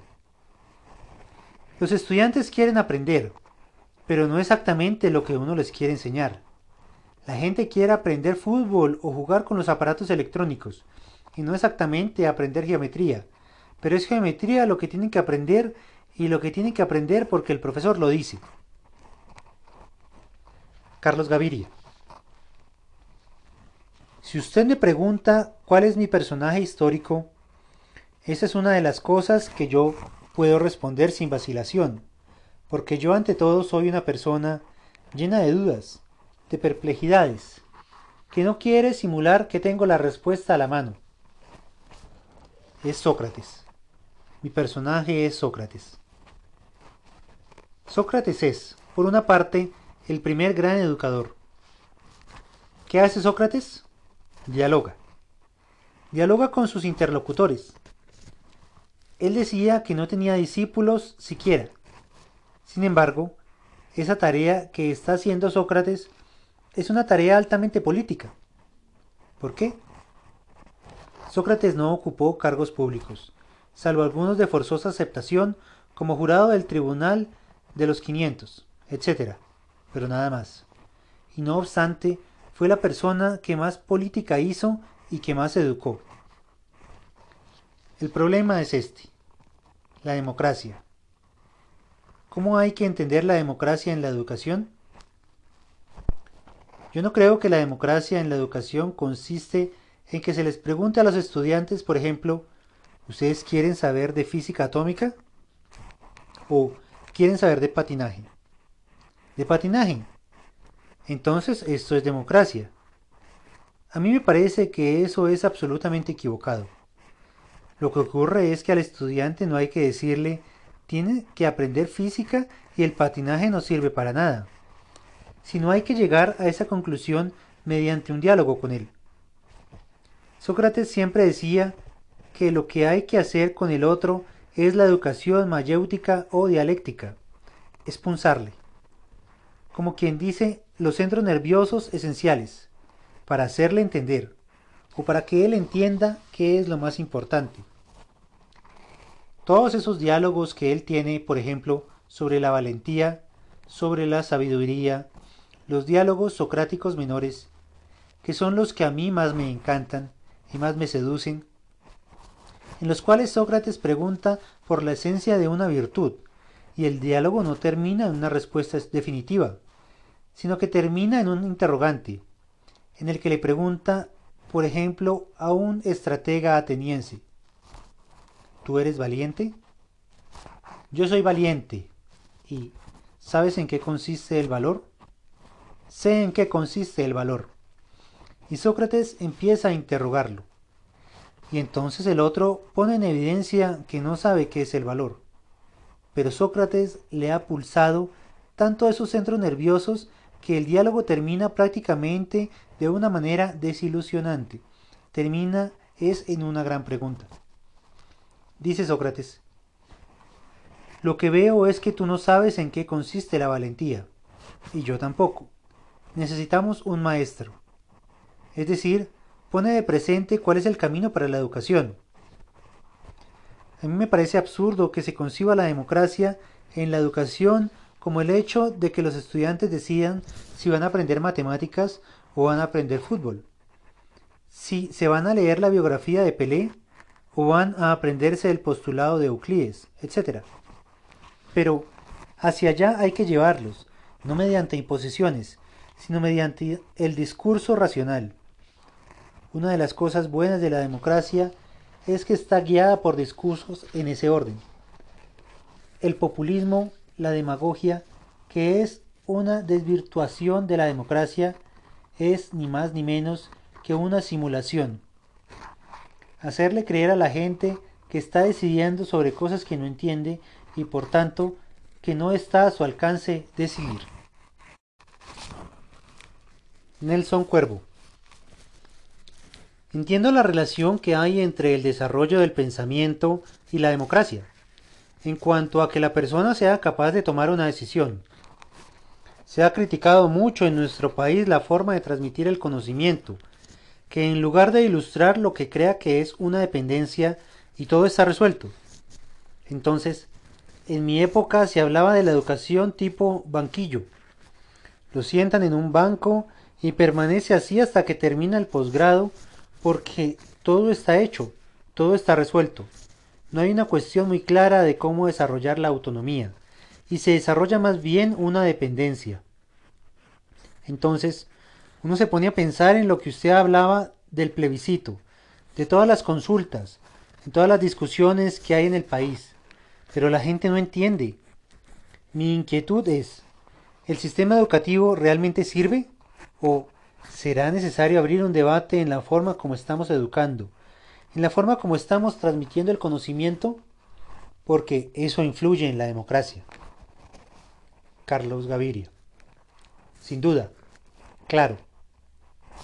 Yo he dicho que la educación es fundamental para la democracia y que no tenemos que razonar demasiado para llegar a la conclusión de que una sociedad democrática es atractiva, que hay razones para que nos guste una sociedad democrática.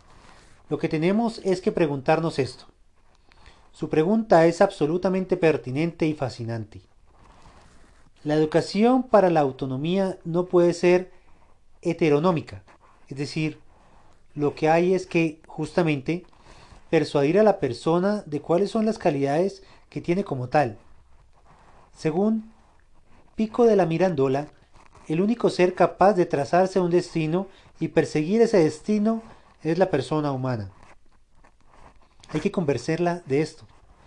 Y que lo importante no es que él esté de acuerdo con el maestro.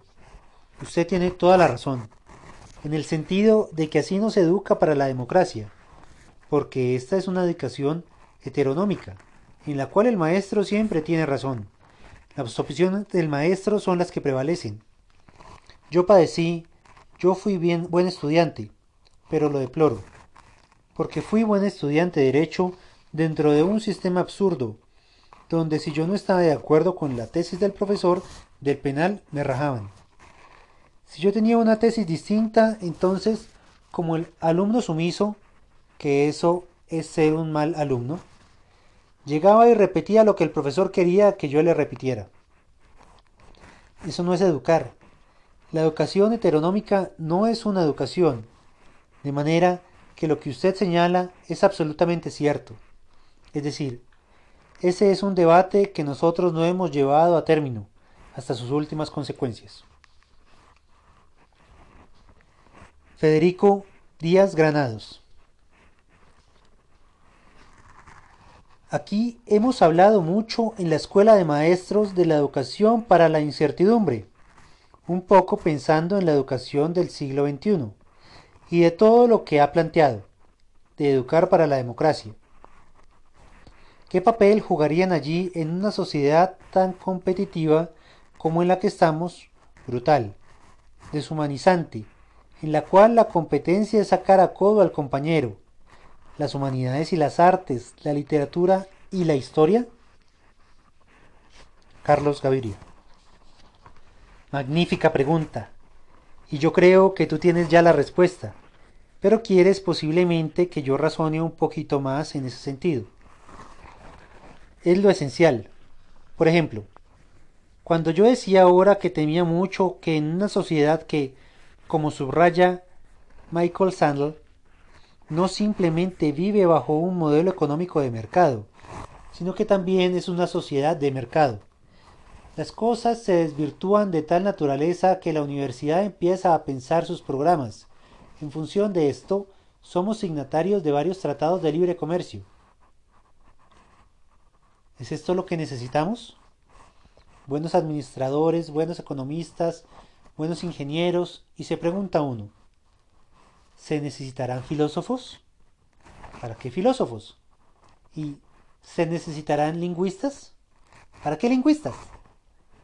Ese es el temor mío. Entonces, las universidades van plegando sus propósitos, sus programas, sus instrumentos a este tipo de sociedad. Hoy pensaba, y a propósito de esta situación tan vergonzosa que vive la justicia que este mismo señor Robert Hutchins, que habla de la Universidad de Utopía, tiene un bello capítulo en el que sostiene lo siguiente. Las facultades de Derecho enseñan a hacer memoriales. Esto se le puede enseñar en cualquier instituto técnico. Hacer buenos testamentos, ¿no?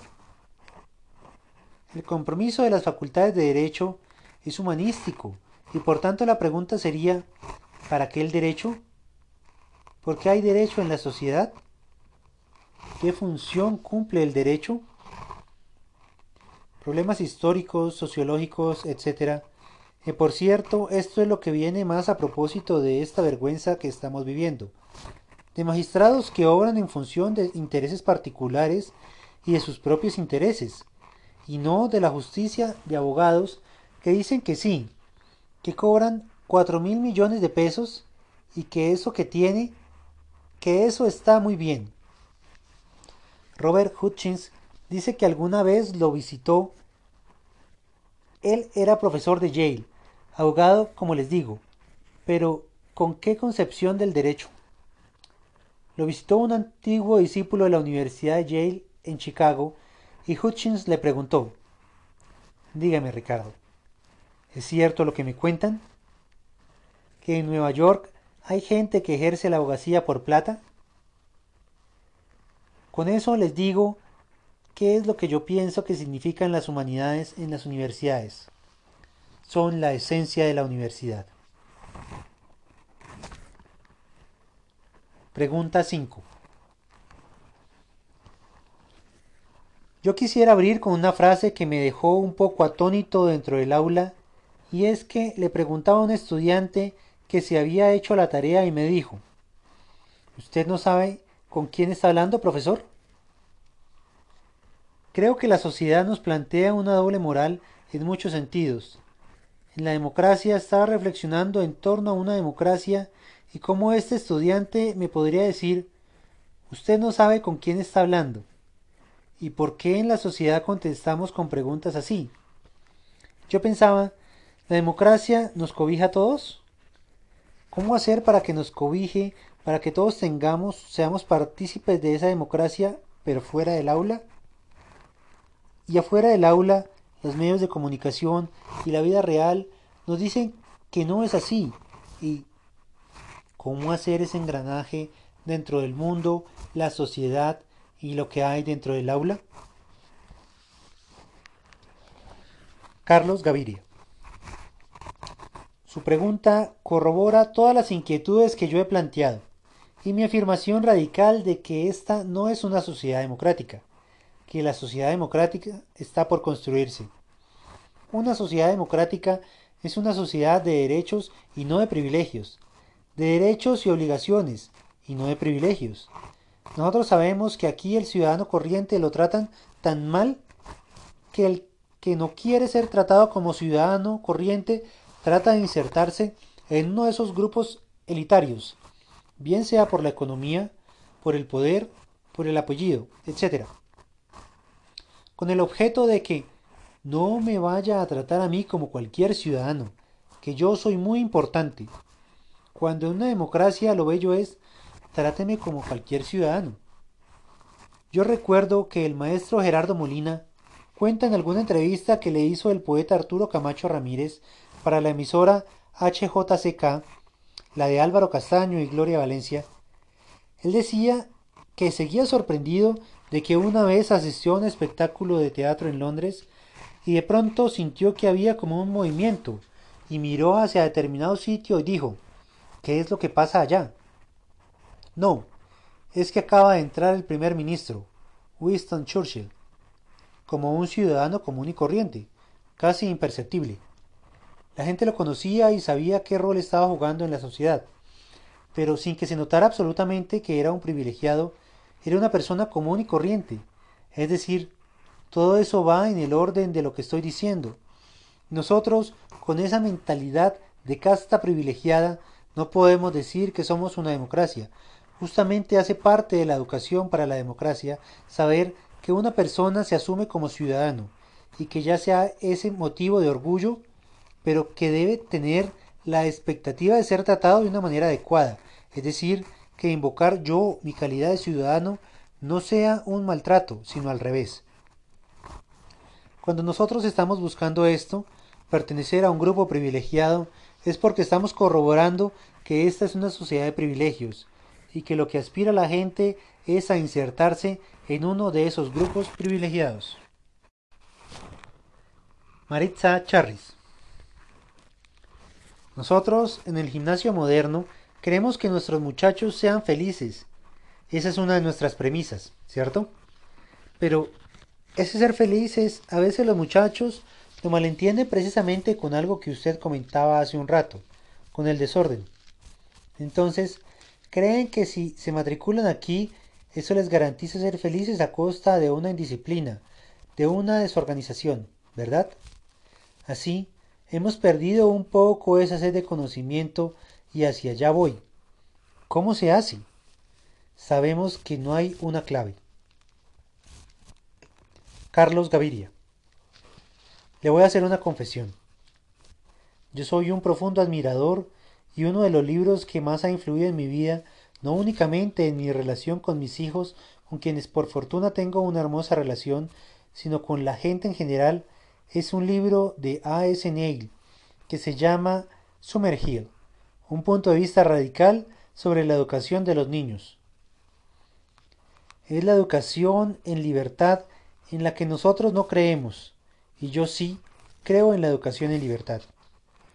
En Summerhill llegaban muchachos de casas en los cuales lo que prevalecía era el autoritarismo, y se encontraban con que todo lo que está prohibido en su casa se podía hacer en Summerhill. Por ejemplo, no se podía hablar en un lenguaje ordinario, pero en Summerhill sí se podía hablar con el lenguaje ordinario. Entonces ellos veían que para qué hablar ese lenguaje si no está prohibido, porque lo hablaban fundamentalmente porque estaba prohibido. Neil cuenta una anécdota muy linda a propósito de eso, porque le decían, bueno, ¿y usted? ¿Por qué tiene esa manera tan alrevesada de educar? Y contestaba, por una razón, porque yo, porque yo lo que creo es que la educación debe conducir a la felicidad antes que a cualquier cosa. Y le preguntaban qué hacían egresados Summerhill, y la respuesta que daba, que va también en ese mismo orden de ideas que estamos tratando, era, miren, tenemos buenos artistas, buenos escritores, buenos artesanos, excelentes carpinteros, herreros, etc. Buenos pintores, ni un solo primer ministro, y si hubiera salido alguno, yo hubiera pensado, fracasé. Porque es el arribismo ahora una filosofía un tanto soñada, ¿cierto? Los estudiantes no tenían que asistir a clase, pero había profesores tan sabios, tan encantadores, que los estudiantes por su propia cuenta querían ir a oír a esos profesores, convivir con esos profesores. A uno le impugnan, es que usted tiene que asistir a la clase de geometría pero es que esa clase es muy fatigosa y no aprendo nada. Pero tiene que hacerlo. O sea, tenemos una educación, a mi juicio, todavía muy acartonada. Y esto que les digo, se los digo con temor, porque podrán pensar que yo soy un anarquista en esa materia, y no. Lo que quiero es que nosotros pensemos en la libertad y consecuencialmente en la educación en la libertad. Leonel Riveros. Mi pregunta también va unida a la anterior, que es el tema del amor al conocimiento, pero también algo muy ausente hoy en día en la sociedad, que es el tema de valores, ética, un sentido de pertenencia, el tema de lo colectivo, de ver que no solo somos nosotros, sino que vivimos en sociedad. Es algo muy ausente. Usted nos decía que eso en la educación y en la ilustración hoy en día se habla. Mi pregunta va encaminada entonces a cuál cree que sea la falencia y qué se puede hacer para que eso se vea en el día a día.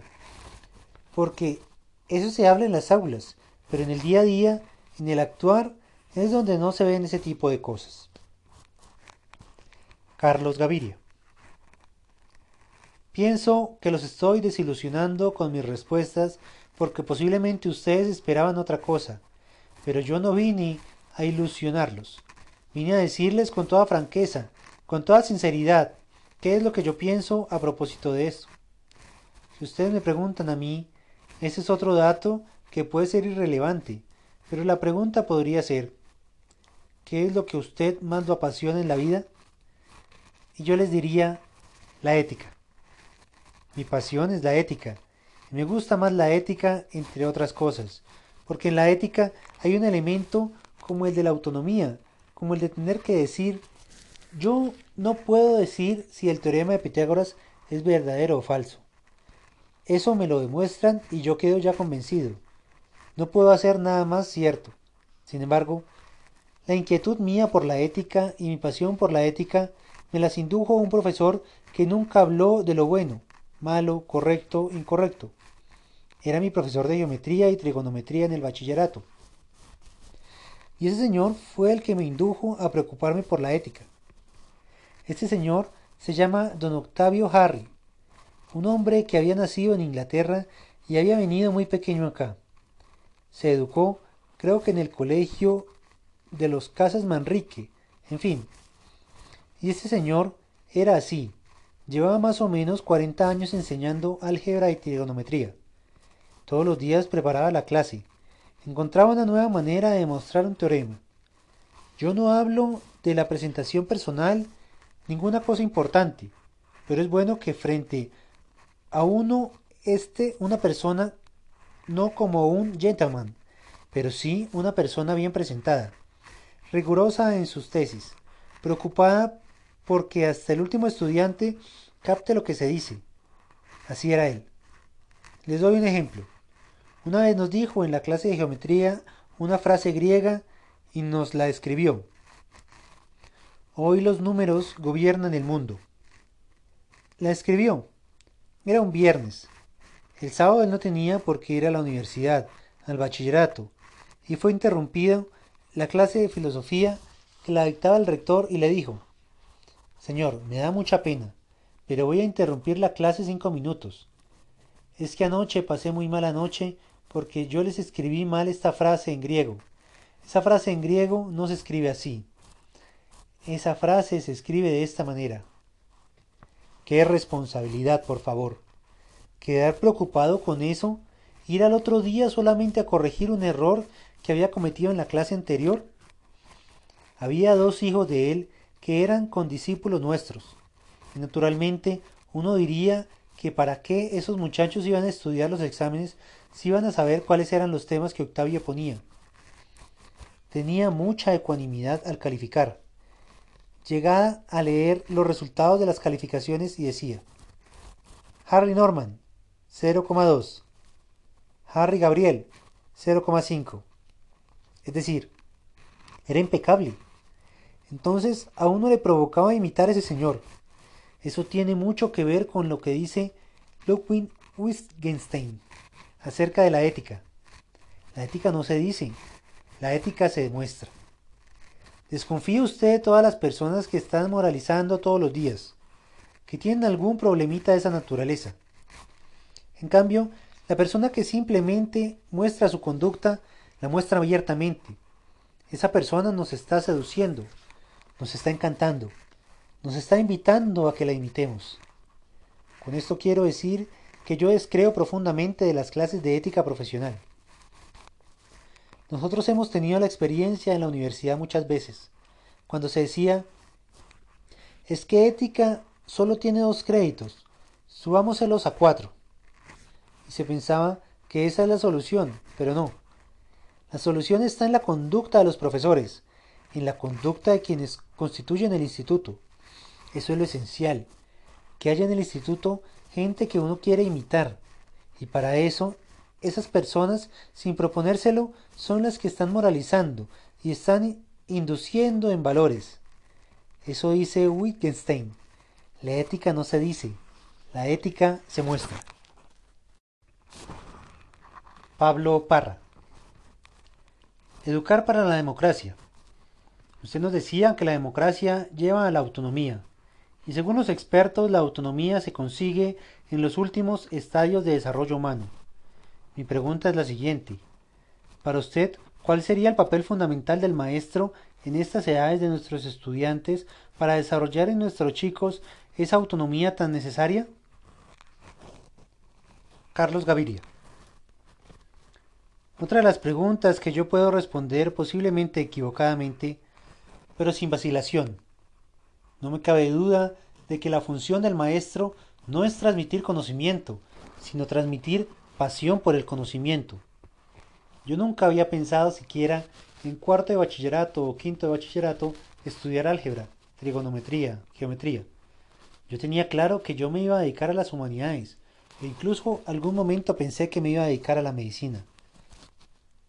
Pero ese señor que les comenté me hizo apasionar por las matemáticas. ¿Por qué? Por la manera como las enseñaba. Y qué bueno es tener tanta claridad en una materia. Por ejemplo, como la ciencia del triángulo. Yo me apasioné por la matemática no porque él me impusiera nada, sino porque tenía una forma de enseñar tan democrática, abierta, clara, el hecho de que estuviera buscando siempre nuevos rumbos, nuevos métodos de demostración de un teorema, que tratara a todas las personas de esa manera y en que se preocupara porque si un estudiante no había captado un problema, no fuera problema de él, sino del estudiante, no pasaba de un tema a otro hasta que el estudiante, que él consideraba el menos brillante de la clase, le respondiera adecuadamente preguntas de esa naturaleza. Entonces yo pienso que lo mismo era Sócrates. ¿Qué hacía? Que inoculaba era ese virus de la pasión por el conocimiento. Nicolás Durán. Yo me voy de esta charla con la impresión de que no deberíamos estar educando para la democracia. Democracia vista un poco como el sistema de participación política que refuerza las masas amorfas, todo lo que hablamos al comienzo, sino para la autonomía y el pensamiento independiente. Casi deberíamos estar educando para la irreverencia. Entonces mi pregunta es, ¿no sería más democrático educar para el cuestionamiento de la norma para la irreverencia consciente argumentada que para la misma democracia como sistema de participación política? Carlos Gaviria. Claro, lo que ocurre es esto. Cuando se educa para la irreverencia o se propicia la irreverencia, se educa para la autonomía. Usted no tiene que pensar como yo, piense de manera heterodoxa. A mi juicio, uno de los vicios de la sociedad colombiana consiste precisamente en aspirar hacia la uniformidad del pensamiento. Eso no es bueno. Incluí cuando aquí se habla de que el doctor Álvaro Uribe le está haciendo mucho mal al país, lo está polarizando. Frente a esto, yo que como se los he confesado, no soy uribista, digo, por favor, está polarizando el país. En una sociedad democrática lo que debe haber siempre es varias propuestas y motivos de argumentación, de discordia intelectual. Lo que pasa es que nosotros le tememos porque como no sabemos disentir, sino que, como ya les decía al comienzo, al adversario lo convertimos en enemigo, entonces de ahí se sigue la violencia y a la violencia sí hay que temerle. Pero esa persona que usted está pintando irreverente y heterodoxa es la persona más importante en una democracia, porque está revelando su autonomía, su capacidad de ser autónomo, y dentro la capacidad de ser autónomo está la capacidad de disentir del otro y argumentar por qué mi posición es mejor que la suya. Incluso la pregunta anterior me parece tan clave que en realidad me dice a mí por qué educar para la democracia. Yo pienso que es educación para la autonomía, y cuando se educa para la autonomía, se está educando para vivir en la dimensión individual kantiana y en la dimensión social rawsoniana. Y por tanto, educar para la autonomía es educar para la democracia. Por tanto, si consideramos que es bueno ser autónomo, entonces naturalmente estamos aplaudiendo también una propuesta como la de la democracia auténtica, ¿no? Yo tuve una experiencia cuando cursé un año de Derecho en la Universidad de Madrid que en ese tiempo todavía no era la Universidad Complutense, sino la Universidad Central. Y había una materia que era como instrucción cívica o algo parecido, y era una apología del fascismo y concretamente del falangismo. Entonces había que aprender esa cartilla. Cuando regresé al país me dijeron, ¿qué tan bueno tener una cartilla para la democracia? Pero con eso estaríamos negando totalmente lo que es la educación para la democracia. La democracia, una vez más la vinculo con Wittgenstein, se muestra a sí misma tan atractiva cuando es auténtica, que las personas deciden autónomamente, tanto a nivel individual como a nivel social, y yo creo que de por sí eso constituye ese acicate para tener una sociedad como la que nosotros todavía estamos muy lejos de tener.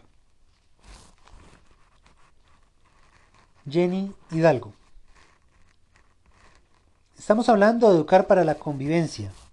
Voy a cumplir seis años en Colombia y una de las primeras cosas de las que me di cuenta es que, si bien es cierto que este es uno de los países con una democracia más fuertes, en términos de qué tan antiguo ha sido, realmente no es una democracia, porque tenemos una sociedad llena de privilegios. Yo vengo de un país donde sí hay mucha gente privilegiada, pero también somos una sociedad plural, y ahora estamos dejando de serla. El punto es, ¿cómo hacemos nosotros que estamos en medio con chicos privilegiados para que estos chicos puedan ser educados en una autonomía que les permita realmente ser plurales y realmente darle espacio a los demás? Porque siendo claros, nosotros estamos educando chicos con privilegios. ¿Cómo hacemos para que ellos puedan salirse de ese estándar o de ese molde y venir a practicar y a construir una sociedad en la cual quepamos todos? Carlos Gaviria. Voy a utilizar una palabra que sé que es muy problemática. Yo pienso que si usted dice, señáleme una democracia plena, soy incapaz de decir una, pues dentro de las sociedades nuestras, a la democracia hay que tratarla como una utopía. ¿Qué es una utopía? En griego significa lo que no tiene lugar, pero no tiene lugar no significa que no pueda tener lugar. Una cosa son las llamadas utopías comprensivas, como por ejemplo la utopía marxista, de la sociedad sin clases, y por tanto donde desaparece el derecho y desaparece el Estado, porque los hombres, los humanos, necesitamos ser gobernados, etc. Otra cosa con las utopías parciales que propone, por ejemplo, Amartya Sen, en un libro muy bello, uno de los últimos que se llama La idea de justicia. La propuesta de Sen es hacer una especie de balance, de escrutinio, de las mayores vergüenzas que tiene una sociedad, de la desigualdad de la distribución de la riqueza inequitativa, de los privilegios, etc. Y pensar de esta manera. Nosotros tenemos un coeficiente de Gini en Colombia vergonzoso. Y las personas preguntan, ¿pero no hay países que tienen un coeficiente de Gini más presentable? Sí. Entonces, nosotros, ¿por qué no logramos si hay otras sociedades que lo han logrado? Nosotros no tenemos demasiado aprecio por los privilegios, pero hay sociedades en las cuales los privilegios no son tan apreciados. Yo les advierto, conozco mal, pero he visitado los países escandinavos. Dinamarca no, pero sí Suecia y Noruega, y me asombro esa vocación democrática de Noruega. ¿Vista en qué? En lo siguiente. Noruega, el lujo no es de mal gusto. Las personas viven en casas similares, dignas todas desde luego, porque tienen muy buenos ingresos. Pero aquí puede vivir un multimillonario y enseguida una persona que vive dignamente con los ingresos de su salario. Además, no utilizan esos carros despampanantes de marca, sino que todos se mueven automóviles parecidos. Incluso la persona que utiliza un vestido ostentoso de marca o se mueve en un vehículo de esos, la silban. Eso es una sociedad con vocación democrática, igualitaria, de buena ciudadanía. Entonces nosotros podemos preguntar, ¿será que eso no lo podemos lograr? ¿Que estamos definitivamente condenados a ser como somos o podemos mejorar? A mí ese ejercicio de las utopías de Amartya Sen me encantan. Mira sociedades mejores que las nuestras, que han logrado cosas que nosotros no hemos logrado pero que nos muestran históricamente que es posible lograrlas. Por eso les decía yo, no me atrevo a asegurar, esa es una democracia plena. No. Pero es una sociedad mucho más democrática que nosotros y tenemos ejemplos contemporáneos de sociedades que han superado muchas lacras, que nosotros todavía no hemos podido superar, incluso con la ayuda invaluable de la educación. Santiago Espinosa. Muchísimas gracias, doctor Gaviria, por sus palabras. Gracias por las intervenciones del público y las preguntas. Carlos Gaviria. Muchísimas gracias. Para mí era un privilegio, no solo un honor, venir a un instituto con el que tengo tantas afinidades ideológicas, éticas, etc. Y sobre todo, a lo que más me gusta. Yo fundamentalmente toda la vida lo he sido un maestro y lo que más me gusta es el diálogo con las personas con las que puedo dialogar. Muchas gracias a ustedes.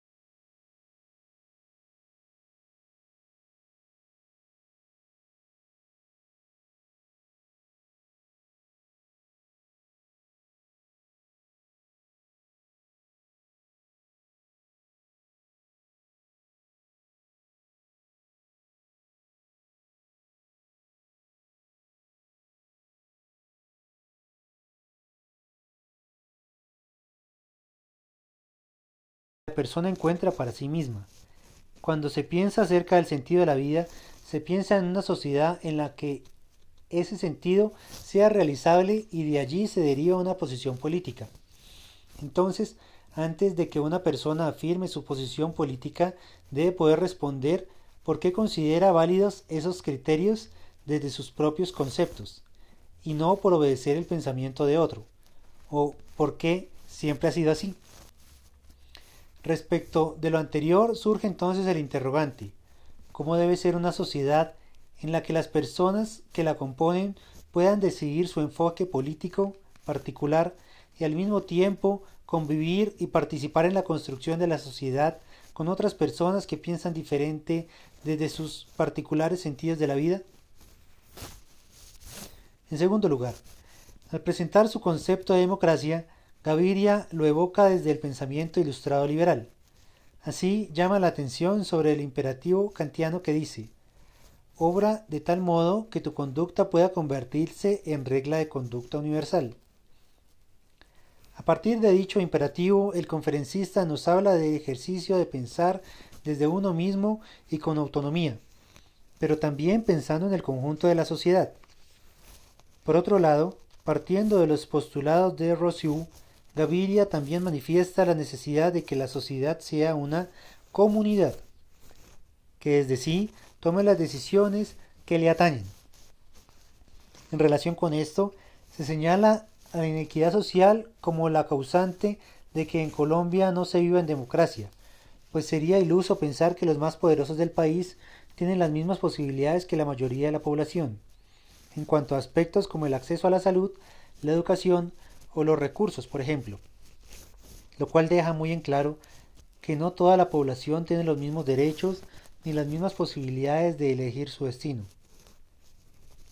Así, para Gaviria la democracia en Colombia, más que una realidad, es un proyecto por construir, porque no se trata de una comunidad que sustentada en la igualdad de derechos y deberes pueda definir qué quiere construir para sí. Del anterior surge la pregunta, ¿tenemos que ser todos iguales para tener los mismos derechos y deberes? ¿Es lo mismo pensar en la igualdad que en la equidad? Como tercer punto, se expone en la conferencia que para que haya verdadera democracia, las decisiones que se tomen para el conjunto de la sociedad las ha de tomar el pueblo de manera autónoma y con conocimiento de lo que está decidiendo. Gaviria es contundente al decir que la democracia difiere de la demagogia, porque en la segunda se hace creer al pueblo que éste toma las decisiones que le atañen cuando en realidad se le está manipulando a partir de su ignorancia. Desde un punto de vista democrático, un demócrata real debe precisamente propender hacia la continua construcción de la democracia, y ello pasa por construir al sujeto de la democracia, que es el pueblo. Sin embargo, no ha de considerar al pueblo de una manera indefinida ni amorfa, sino que, aludiendo a los criterios de Adela Cortina, se le debe pensar como una comunidad pensante, consciente, conviviente. Por tanto, no es suficiente que el pueblo participe con su voto de unas elecciones o un referendo para decir que el pueblo toma las decisiones. Para ello hay que garantizar que ese pueblo sabe lo que está decidiendo, que conoce y ha reflexionado alrededor del tema de esa elección, para así determinar que efectivamente participa de manera autónoma y consciente sobre los destinos de la sociedad a la que pertenece. Entonces, teniendo en cuenta lo anterior, surgen los interrogantes. ¿Cómo evitar la manipulación de la demagogia? ¿Qué mecanismos serán los idóneos para construir esa participación democrática desde la conciencia del pueblo si allí mismo existen diversas maneras de tomar decisiones? Por último, podemos decir que para Carlos Gaviria la educación juega un papel fundamental, tanto en la construcción del sujeto de la democracia como en la constitución del régimen democrático. Por una parte, señala que educando en la libertad puede desarrollarse la autonomía del estudiante, lo cual a la postre sería un factor que incidiría en el fomento de la democracia. Por otra parte, expone que es esencial la formación de los valores individuales y comunitarios de la democracia, para que la ciudadanía y la sociedad puedan construirla desde bases sólidas. Las dudas e interrogantes que este tema genera giran entonces alrededor de preguntas como ¿Únicamente dentro del sistema educativo académico alguien puede atreverse a pensar? Aparte del sistema escolar, ¿dónde más es posible reflexionar y decidir qué es lo mejor para la sociedad? Y dentro de la formación de la ciudadanía, ¿cómo es posible la construcción de una sociedad democrática? Para finalizar, podemos decir entonces que los aportes e interrogantes que ha dado esta conferencia tiene que ver con reflexionar acerca de la forma como cada persona se considera a sí misma, cómo le encuentra sentido a su vida y cómo convive en sociedad. Dicho lo anterior, es válido pensar esos temas desde esas preguntas. ¿Hasta qué punto somos autónomos y conscientes de nuestras decisiones? ¿Estamos preparados para una participación verdaderamente democrática? Este texto es precisamente un llamado a reflexionar acerca de dichos asuntos, para intentar actuar de manera consecuente, tanto en la vida cotidiana como en la vida pública.